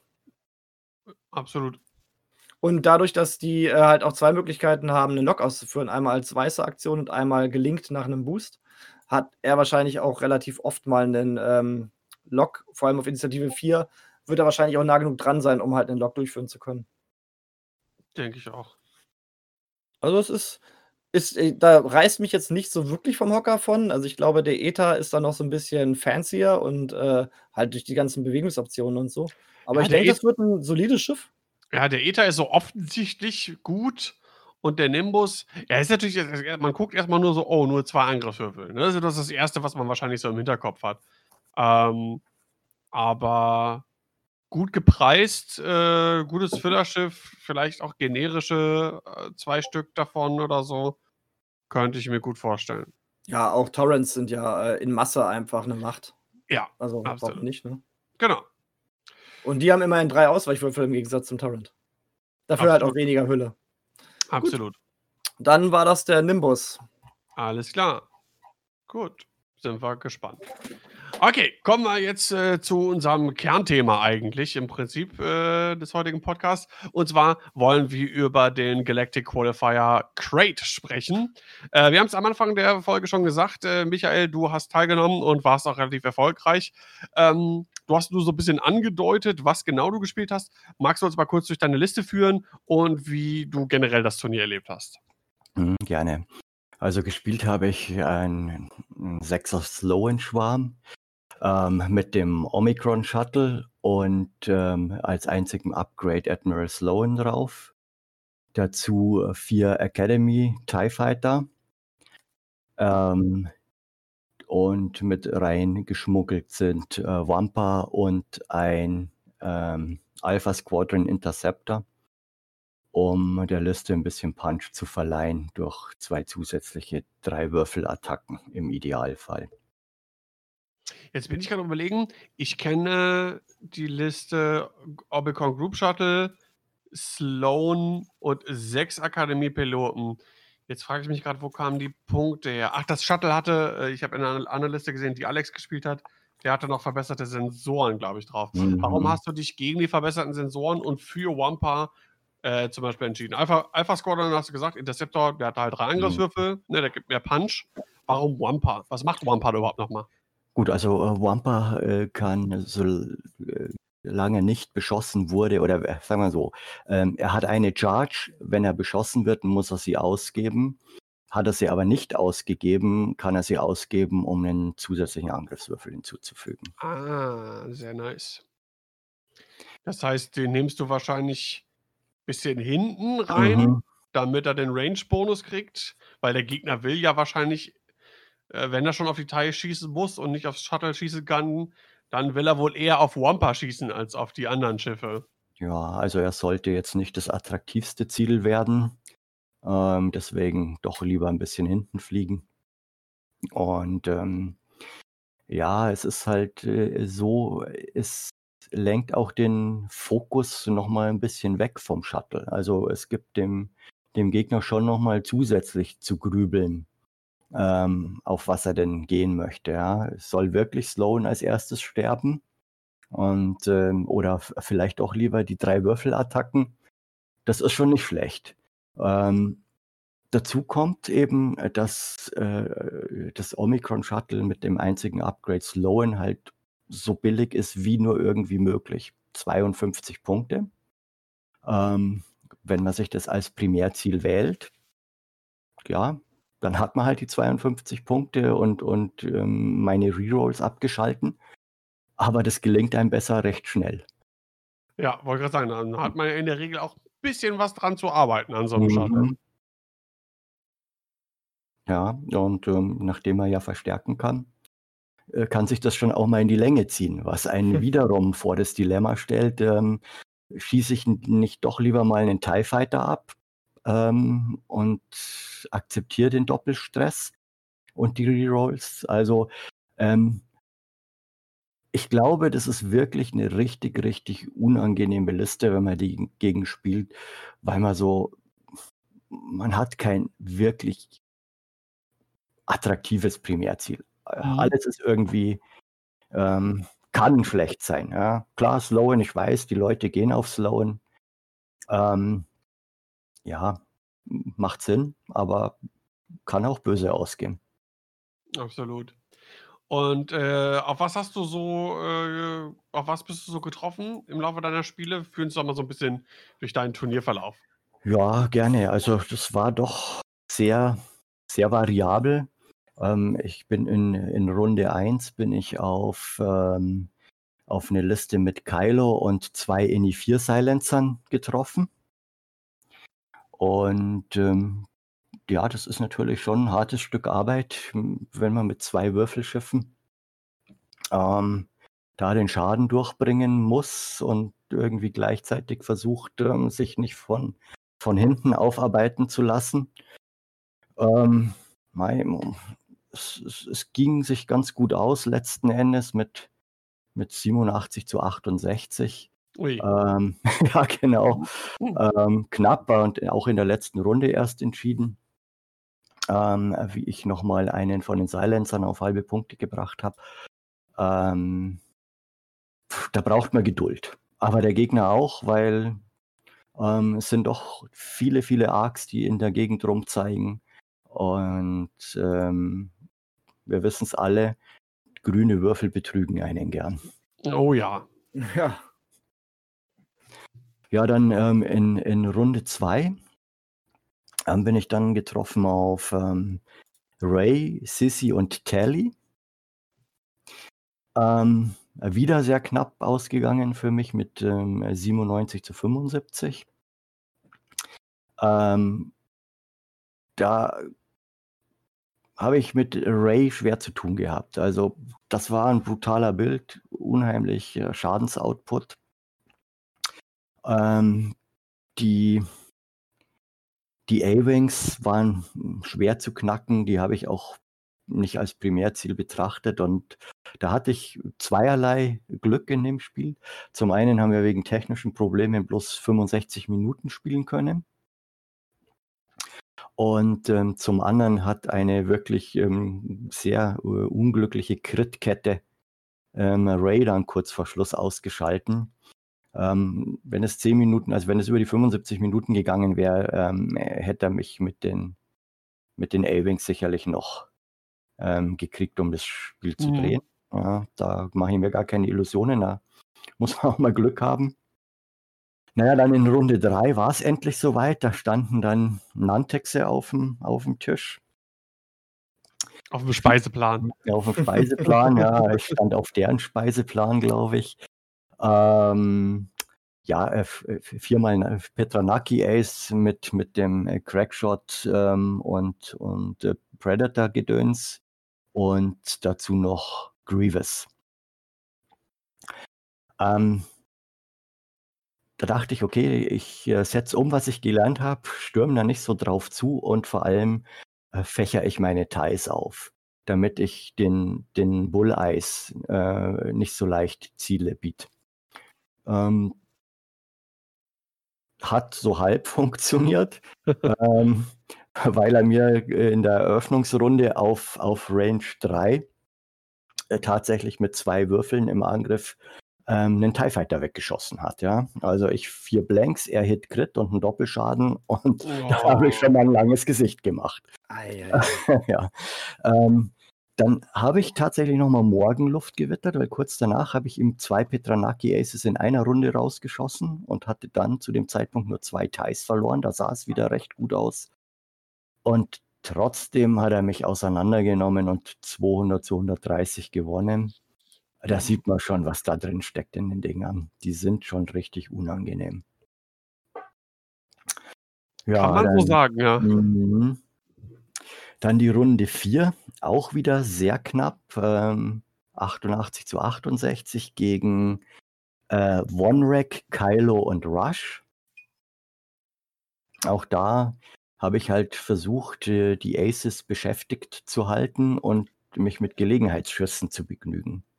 ähm, in der Hoffnung, hier und da mal einen Schaden durchzubringen und in der Hoffnung, dass es am Ende genug ist, ähm, um, um damit davon zu kommen. Hat wieder geklappt. Ähm, dann in Runde 5, ähm, ja, vier Wookies mit AP5. Ah, Die oder? sind auch gerade in, ja. Archetyp Cam war. Mhm, also das ist natürlich schon eine Menge Holz. Und ähm, da bin ich auch so ein bisschen von meiner üblichen Strategie abgegangen, habe auch ähm, einen anderen Kampfplatz gesucht oder äh, versucht herbeizuführen, ähm, wie es in den anderen Spielen war. Ähm, habe dann das, was ich bisher nicht gemacht habe, den INI 1 Interceptor als Flanker eingesetzt, um die, um die, um die, um, um die ähm, Wookies herumzuführen.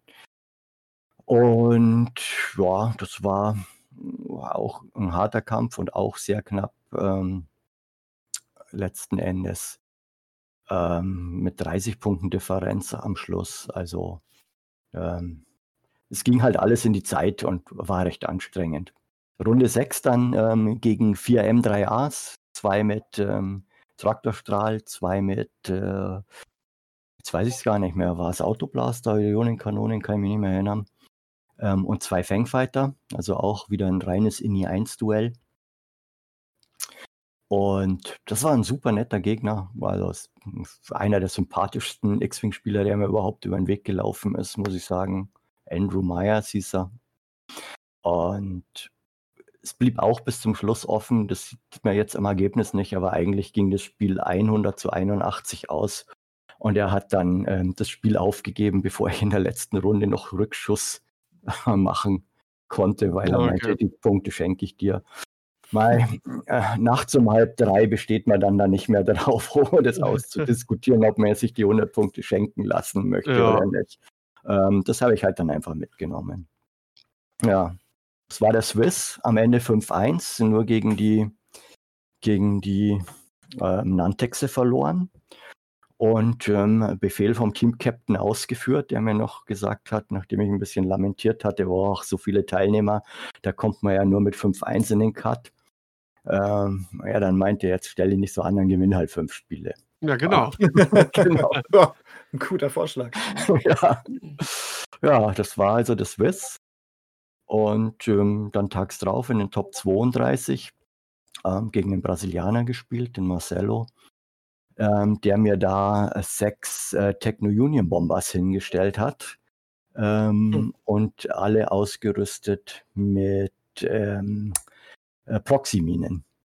Uah, Ja, genau, oh, habe ich mir auch gedacht. Gerade für einen Schwarm. Sind das Ja, die, die da auch nach vorne werfen können? Ja, ne? Äh, ich, ich meine ja, oder? Können die schon, die, die Bomber? Ich weiß es gar nicht mehr. Also er hat es nicht gemacht, warum auch immer. Vielleicht konnte er es nicht. Ähm, kann ich mir jetzt nicht mehr genau erinnern. Nee, Äh, da habe ich, mir, habe ich mir gar nichts ausgerechnet, ehrlich gesagt, in dem Spiel. Weil ich dachte mir, na okay, da kann ich jetzt irgendwie drauf zufliegen. Aber wie komme ich da weg? Und also da hatte ich null Hoffnung. Ich bin halt langsam auf ihn zugeflogen. Äh, Wir haben uns in der ersten Runde jeder einen Crit gegönnt. Das war's. Und dann hatte ich einfach nur Schwein. Ähm, heiße rote, eher kalte grüne. Ähm, er hat eineinhalb Schiffe verloren in der zweiten Beschussrunde. Hat danach unglaublich unglücklich eine von den Minen reingelegt. Die haben zwei meiner Thais um einen Millimeter verpasst. Mm. Ähm, er hat zwar eine Fuse draufgelegt, weil er wusste, er muss mit dem eigenen Schiff drüber. Äh, nee, es, es lag unterm eigenen Schiff sogar. Das hat die Fuse gefressen und dann musste er mit dem eigenen Schiff drüber, was das Schiff wiederum zerstört hat. Und da ging es Ach. einfach katastrophal bergab für den Mann. Ähm, die Minen, die ich mitgenommen habe, habe ich zwei komplett ausgewichen. Da habe ich nur den Autoschaden bekommen. Ähm, und irgendwann war er dann so resigniert, ähm, ich glaube, nachdem er wieder eine unter Wampa gelegt hat und der wieder keinen Schaden genommen hat, dass er, dass er aufgegeben hat und gesagt hat, nee, es, es ist genug. Erlöse mich von meinem Leid. ja, also das war, das war wirklich bitter und ähm, gegen jede Wahrscheinlichkeit gewonnen. Ähm, das, ja, ist, aber mein, passiert halt, ja. Habe auch schon äh, Spiele blöd verloren und jetzt hat es meinen anderen erwischt. Genau. Naja, und dann Top 16, das ist mein persönliches Highlight gegen den Akta Khan, ähm, Uh, den man ja kennt, wenn man Podcast hört. Boba Bosk. Und Ja. ähm, Boba Bosk und ähm, ja, das war also erstmal ein sehr sympathischer Typ. Und da habe ich dann schon gemerkt, der ist auch nochmal eine andere Hausnummer. Ähm, äh, ich habe irgendwie immer so, naja, ich bin immer so einen Schritt hinterher getappt, hatte ich das Gefühl in dem ganzen Spiel. Und ähm, er hat mich äh, großartig gelesen. Also der hat äh, äh, Blogs gut vermieden, dann wie er mit, ähm, mit Boba letzten Endes alleine war äh, und Bosk schon äh, ähm, Geschichte. Bosk hat mit seinem, mit seinem Todmannschalter zwei Thais mit in den Tod gerissen. Er hat alles das gemacht, was er sich gewünscht hat. Und äh, äh, Boba hat mit dem Rest den Boden aufgewischt, kann man sagen. Also da, ähm, da war Ja, ich klar, klar unterlegen, ähm, spielerisch, listenmäßig, da war nichts zu holen. Ah, ich meine, Akta Khan ist natürlich eine Hausnummer. Ähm, ist am Ende äh, Top 4 gelandet. Und ich, wenn ich mich nicht richtig, wenn ich mich jetzt nicht vertue, hat er, glaube ich, jedes Galaxies Qualifier mitgemacht und ist auch bei jedem auf jeden Fall in den Cut gekommen. Ich meine auch, ja, und, und meistens sogar Top 4. Ja, also, ähm, ja, super guter Spieler. Also, gegen ihn zu verlieren, äh, ist äh, absolut keine Schande. Nö, ich denke, da kann man gut leben damit. Auf und hatte, hatte seine Liste ja auch extra auf Spam-Tags ausgerichtet. Und ich denke, da ist ihm Mhm. so eine, eine andere Schwarmliste sicherlich auch ganz gelegen gekommen. Ja, das, das war ihm ganz recht und ähm, ja, das war sehr gut zu erkennen. Also der Bosk ist in dem Bild wirklich großartig ähm, gegen verletzliche Schwärme. Ja, der, der reißt da halt einfach irgendwie noch welche mit ins Unglück. Wahnsinn. Ah. Also richtig cool. Ja, sehr cool. Ähm, ja, trotzdem stabile Leistung auf jeden Fall. Und ähm, wir machen das immer so, wir wollen jetzt nicht äh, alle, weiß ich nicht, Top 16 oder irgendwie so komplett durchkauen, sondern gucken im Vorfeld immer so, so ein bisschen Listen an und picken uns dann gezielt welche raus, die wir ähm, für persönlich besonders irgendwie erwähnenswert finden. Oh ja, die Liste von Fahren. Ja, genau.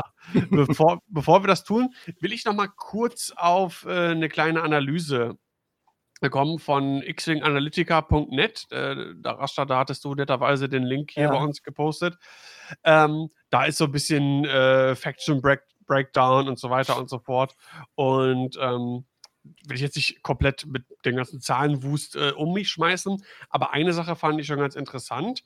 Ähm, wenn man jetzt ähm, schaut, gehen wir mal Corellia ein bisschen außen vor, dann Dathomir, 21 Separatistenlisten, Concord Dawn 27 Separatistenlisten, Crate 28 Separatistenlisten. Jetzt denkt man, ja, ja klar, immer mehr, immer mehr Nantex oder so. Ähm, aber man muss in Relation sehen, Concord Dawn 27 Separatistenlisten auf insgesamt 124 Spielern und bei Crate 28 Separatistenlisten auf insgesamt 264 Mhm. Spielern. Das heißt, der prozentuale Anteil äh, ist auf jeden Fall deutlich geschrumpft. Ähm, ich weiß jetzt gar nicht genau, wir hatten ähm, in den Top 16, glaube ich, trotzdem vier Nantex-Listen, vier oder fünf, eins, zwei, drei. Ja, die, die nicht irgendwie Vier. von, von wahrscheinlich in Häkchen schlechteren Spielern gespielt werden, die kommen halt auch wirklich sehr, sehr wahrscheinlich in Cut. Auf jeden Fall sechs in den Top 32. Ähm, naja, ist ja auch, ne, wir haben Mhm. mal lang und breit diskutiert. Was ich aber auf jeden Fall sehr spannend fand, ist der Anstieg äh, an der First Order und äh, Republik. Republik. Hm, Habe ich auch gerade vor Augen. Mhm. Also bei Conquer Dawn hatten wir nur vier Republik-Spieler insgesamt. In Crate 42. Äh, Conquer Dawn 18 First Order, Crate 40. Hm. Neue Ähm, Schiffe. Ja, absolut. Ja. Also Die, ich das auch, hat auf jeden Fall die Republik wiederbelebt. Ähm, wenn man sich jetzt so die Listen anguckt, äh, First Order ganz oben mit dabei, Ski-Shuttle plus Schwarm.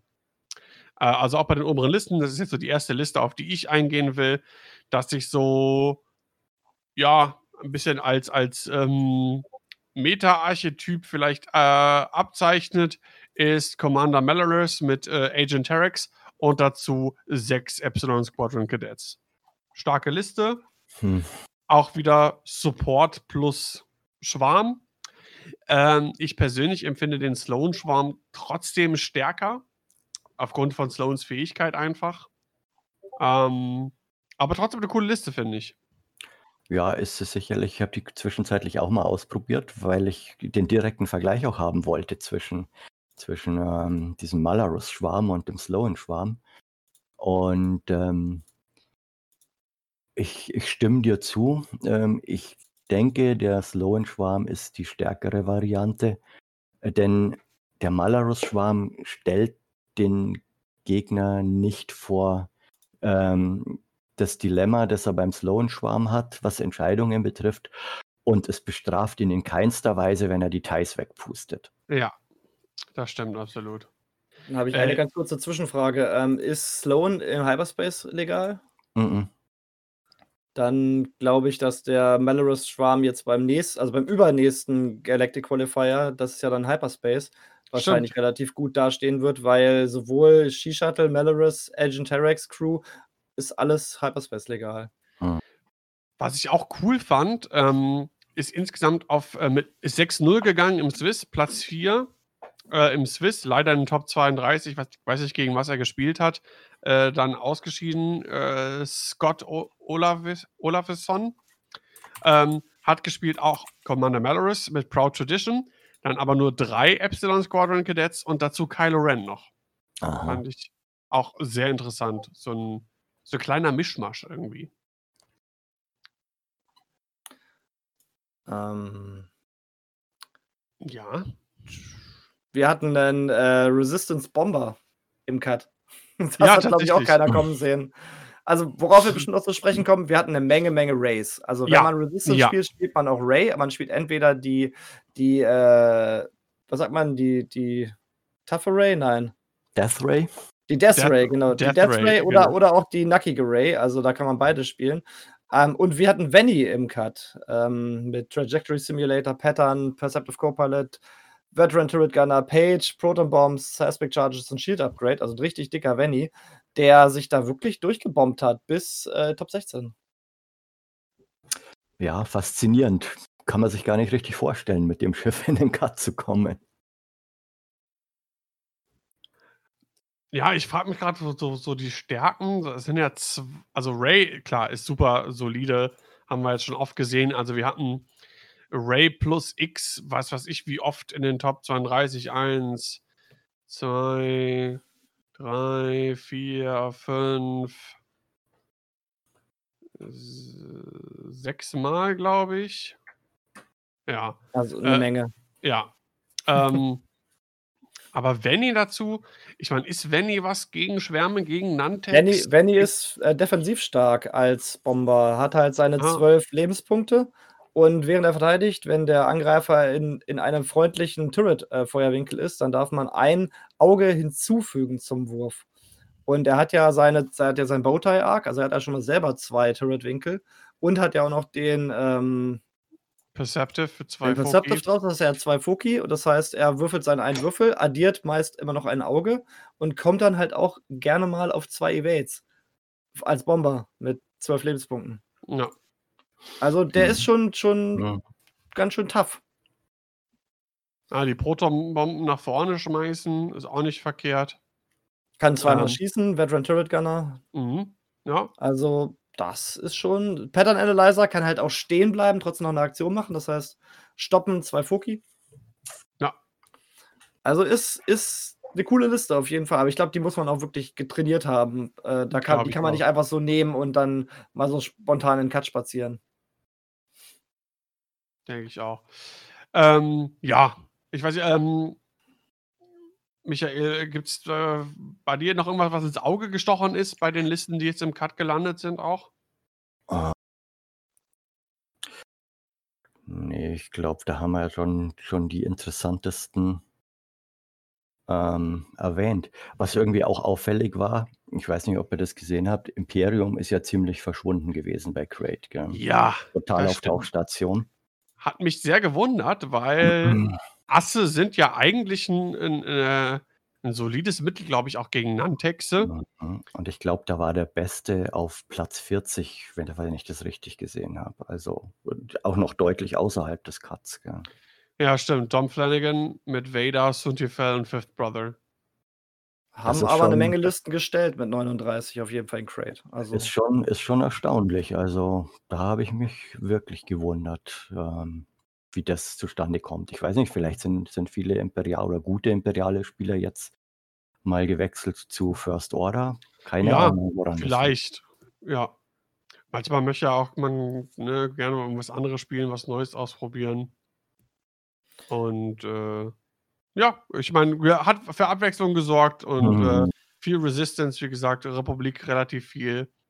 Sehr Ähm viel Rebellen, das wundert mich 'n bisschen, weil wann haben wir denn den letzten Rebellen im, äh, Finale gehabt? Und wir hatten jetzt über die letzten 4 Galaxies hatten wir 35, 31, 24 und jetzt 46 Rebellenlisten. Ähm, da muss man ja auch erst mal drauf kommen, jetzt Rebellen zu spielen im Spamtext-Meter. Ja. Mich hat auch überrascht ich meine, Liste finde ich cool. Ich habe sie selber schon gespielt, macht mir unheimlich Spa äh, Spaß. Holo, Proud Tradition und 3 generische TIE Silencer, die Sienna James Engineers, äh, bis ins Finale. Da Mhm. natürlich den Nantex, ah, hoffnungslos unterlegen. Trotz krassen Würfeln. Ja, also Wahnsinn. Weil, Äh, ähm, Fahn Fahn hatte so hatte Fahn schlechte ja. Würfel. Und Und hat trotzdem trotzdem gewonnen. Und trotzdem mit mit ja, klar, hat länger gedauert, aber trotzdem relativ easy win, so. Wenn ich wenn ich mich jetzt nicht irre, hat Fahner jetzt sein 2. Galaxies gewonnen und steht jetzt 21:0 mit Nan Spamtex. Ja. Äh, in eine in einer Serie. Das heißt, er hat 21 Spiele am Stück gewonnen. Na ja, da sieht man, was möglich ist, wenn man 'nem absoluten Topspieler 'ne absolute Topliste in die Hand drückt. Ja. Was äh, wa wa was soll da kommen? Da muss dann 'n anderer super, super Topspieler kommen, der dann auch die, äh, Arena Aces spielt und dann ein Marksmanship rausnimmt für den Bit oder so.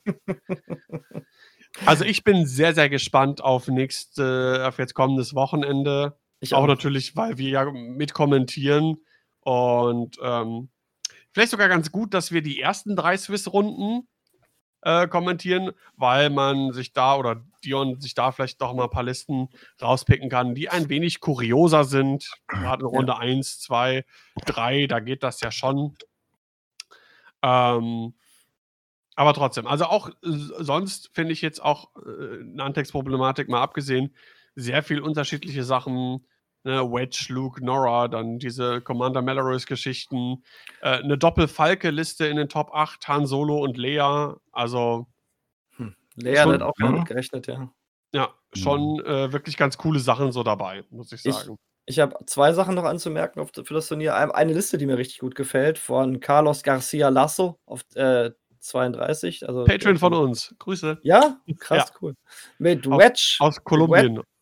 Cool. Also Rebellenliste mit Wedge, Crackshot, Servomotor S-Foils, Tenamp, Marksmanship, Fire Control System, Autoblasters S-Foils, Blount im Z95 mit Crackshot, 'n Bandit, noch 'n Z95 und AP5. Also richtig schöner Rebellensalat mit Koordinieren über AP5, 2 Z95s dabei, Tenamp, sehr, äh, stabiles Schiff und halt Wedge, um den Schaden rauszuhauen. Das ist 'ne Liste, die gefällt mir so was von gut.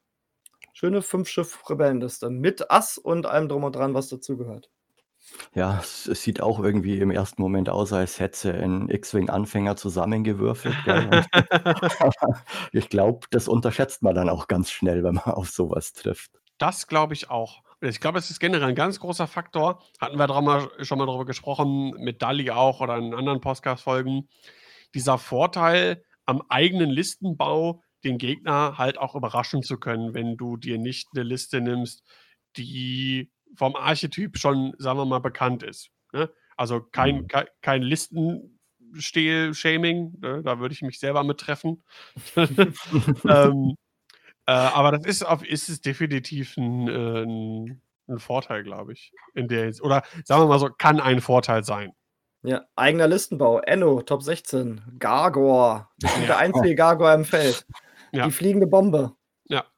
Also, da haben wir ja schon mal drüber gesprochen, als, äh, Enno bei uns zu Gast war und, äh, ja, Gargor ist richtig gut. Ich frage mich, wann die restlichen Scum-Spieler das mal merken. Tja, ich würde jetzt sagen, ja, probiere ich auch mal aus. Ich habe ja habe ich ja bereits schon gewohnt, ich habe ja jetzt ein Auge auf die Resistance, äh, geworfen. Äh, habe auch heute Gruß an äh, Kreisbrecher an der Stelle, der mir zwei seiner A-Wings vermacht hat, die heute angekommen sind. Ich bin gerade voll im Resistance-Fieber und äh, ich weiß selber gar nicht warum. Die, die neue Box hat mich so angefixt. Ah, das Gar, ist cool. gar nicht so jetzt das Aufkommen von Ray und so. Ray ist natürlich cool und so, aber ich werde mir auch keine, ähm, kein Conversion-Kit für Resistance holen, sondern will einfach nur mit den beiden A-Wings, die ich jetzt habe, plus die Box irgendwie was Cooles basteln. Mit A-Wings und ein paar T70s bist du ja auch super aufgestellt. Die A-Wings Ja, der Hammer. ja, vielleicht mal so der, der neue Poe plus drei A-Wings oder sowas fände ich, glaube ich, ganz cool. Oder äh, vielleicht äh, äh, äh, hier Fast 5 2.0, 4 5er äh, in die Piloten. Vielleicht kann man da wieder irgendwas aus der Versenkung holen. Schauen wir mal. Ich bin Klar, auf jeden Fall gespannt. Aus der Versenkung geholt, da wollte ich noch einmal kurz drüber reden. Ähm, die Republik, wir hatten ja schon gesagt, dass die extrem wenig gespielt wurde, bis jetzt äh, Crate und auf einmal waren unfassbar viele Warthog-Listen dabei. Also der, der Lat ist auf jeden Fall, das Lati ist auf jeden Fall extrem eingeschlagen für die, ähm, für den Republik. Ja. Und ähm, wir haben halt ganz viele verschiedene Varianten gesehen. Warthog mit Arcs, Warthogs mit äh, Gold Squadron Troopern, äh, mit Mix äh, dabei. Äh, Warthog richtig gut, hat sich als sehr stabil erwiesen und ähm, schon bereits totgeschossene äh, ähm, Gold Squadron Trooper haben gegnerische Schiffe noch beschießen können und teilweise auch zerstört. Also das äh, fabulöse Zombie-Schiff, was da noch zurückbeißt. Ja, das stimmt. Ähm, hat leider diese Konversion in den Cut nicht wirklich geschafft. Ich glaube, es ist eine, eine Warthog-Liste ist in den Cut Genau. gekommen von einer Ian, Menge. ja, Ian Becker, äh, Platz 8, Top 8 äh, am Ende. Warthog mit Clone Commander Cody. Ein äh, 104th Battalion Pilot. Ist das ein ARC? Ja, ne? Mhm. Ja. Und äh, 1, 2, 3, 4 Gold Squadron Trooper. Genau. Und das ist jetzt halt auch wirklich alles sehr günstig gehalten. Es gab auch Listen, die haben dann auf, ähm, auf Raketen gesetzt oder auf die, ähm, ach, jetzt fällt mir der Name nicht ein. Ähm, diese eine Modifikation, wie heißt sie denn? Äh, Synchronized Console, dass man sich halt das Mhm. Target Lock hin und her Uh, geben ja, kann, ja, ja. habe ich auch gesehen. Aber durchgesetzt hat sich halt wirklich diese einfach gehaltene Liste mit äh, Warthog und dann noch fünf Schiffen dazu. Der Ark halt mit den drei Angriffswürfeln nach vorne raus und dann die stabilen Gold Squadron Trooper, die blocken können und halt auch nicht sterben, wenn sie nah an Warthog dran sind. Also da geht einiges. Und ich denke, mit den Lati ist auch noch das letzte Wort noch nicht gesprochen. Wenn ich allerdings auch nicht sehe, dass außer Warthog wirklich viele Lati gespielt werden. Ja, wird man sehen. Also, ich meine, das wird sich ja auch noch rauskristallisieren. Da wird man auch noch gucken. Äh, ich meine, die sind ja noch super, super neu. Da ist also noch Mhm. eine Menge Zeit, ein paar Sachen auszuprobieren und das kann vielleicht sogar jetzt äh, am Wochenende äh, in Ryloth schon ganz anders aussehen. Ja, also auf jeden Fall muss man sagen, dass der Cut wirklich viele, viele unterschiedliche Schiffe hatte und viele Listen. Also wir hatten natürlich diese ganzen Petranakis, wie gesagt, die kann man ausklammern, aber wir haben auch hier eine Scum-Liste mit Nim, Dengar und Cavill. Das klingt Ja. schon fast wie Anfang von 2.0. Aber ist halt auch möglich. Das, die Spieler sind dabei, wirklich gegen Spamtex ihre eigenen Möglichkeiten zu finden. Und vielleicht haben wir ja am Wochenende das erste Turnier, was mal nicht von Spamtex gewonnen wird. Ah, Ja. Außer, außer Fahnen spielt mit, dann macht er halt seine 28, äh, seine über 30 Siege klar. ja, also es ist, ist halt schwer, ne? Ich glaube, Akta Khan hätte die Möglichkeit gehabt, ist aber in Top 4 gegen irgendwas anderes ausgeschieden. Ich weiß gar nicht mehr gegen Der ist wen oder was ausgeschieden gegen diese Silencer-Liste, gegen Holo mit den drei Silencern, oder? Ja, genau. Ah, stimmt, ja, genau, genau, Ja. genau, genau. Ja. Ja. Weil der hätte vielleicht, äh, weil er ist ja auch, auch ein Top-Spieler und hat eine Liste, Mhm. die da anscheinend irgendwie gut gegen getaggt ist, äh, habe ich mir sagen lassen. Ich habe hab kein Spiel gesehen mit Boba Bosk gegen die äh, Pastinaken. Ach, ah, nee, gegen Pastinaken nicht. Ja, doch, das kann, ich kann dir aber erzählen, wie es funktioniert, wenn ich die Liste finde. Ähm, Die Gott. Liste von, von Acta, die siehst du auf Platz, ähm, lass mich kurz gucken, die ist. ja, hab ihn. ah, Ähm, ja, du hast halt 25. Bosk. Bosk und Bosks Fähigkeit ist ja. Äh, wo ist denn die Wenn du einen Crit durchbringst, kannst du den in zwei Hits umwandeln. Genau, danke. Ähm, so, und zwar hast du dann Crackshot. Crackshot ist klar Vorlom. Da kannst du dem Gegner einen Tod verweigern, ne? Genau. Ja. Sack, Sackes ist ja, dass der, das ist der, ähm, wenn du angreifst, kannst du einen Hit in Crit drehen und der Gegner darf das aber auch. Nee, das ist? Nee, das ist Greedo. nee, Greedo Greedo, ist, genau. aber nur wenn du die Greedo. Charge ausgibst. Wenn du zuerst schießt Mhm. äh, mit Bosk, dann gibst du die Charge für Greedo aus, drehst einen Hit in Crit. Wenn du dann angegriffen wirst, ist die Charge nicht mehr aktiv, das heißt, das geht dann nicht. Genau.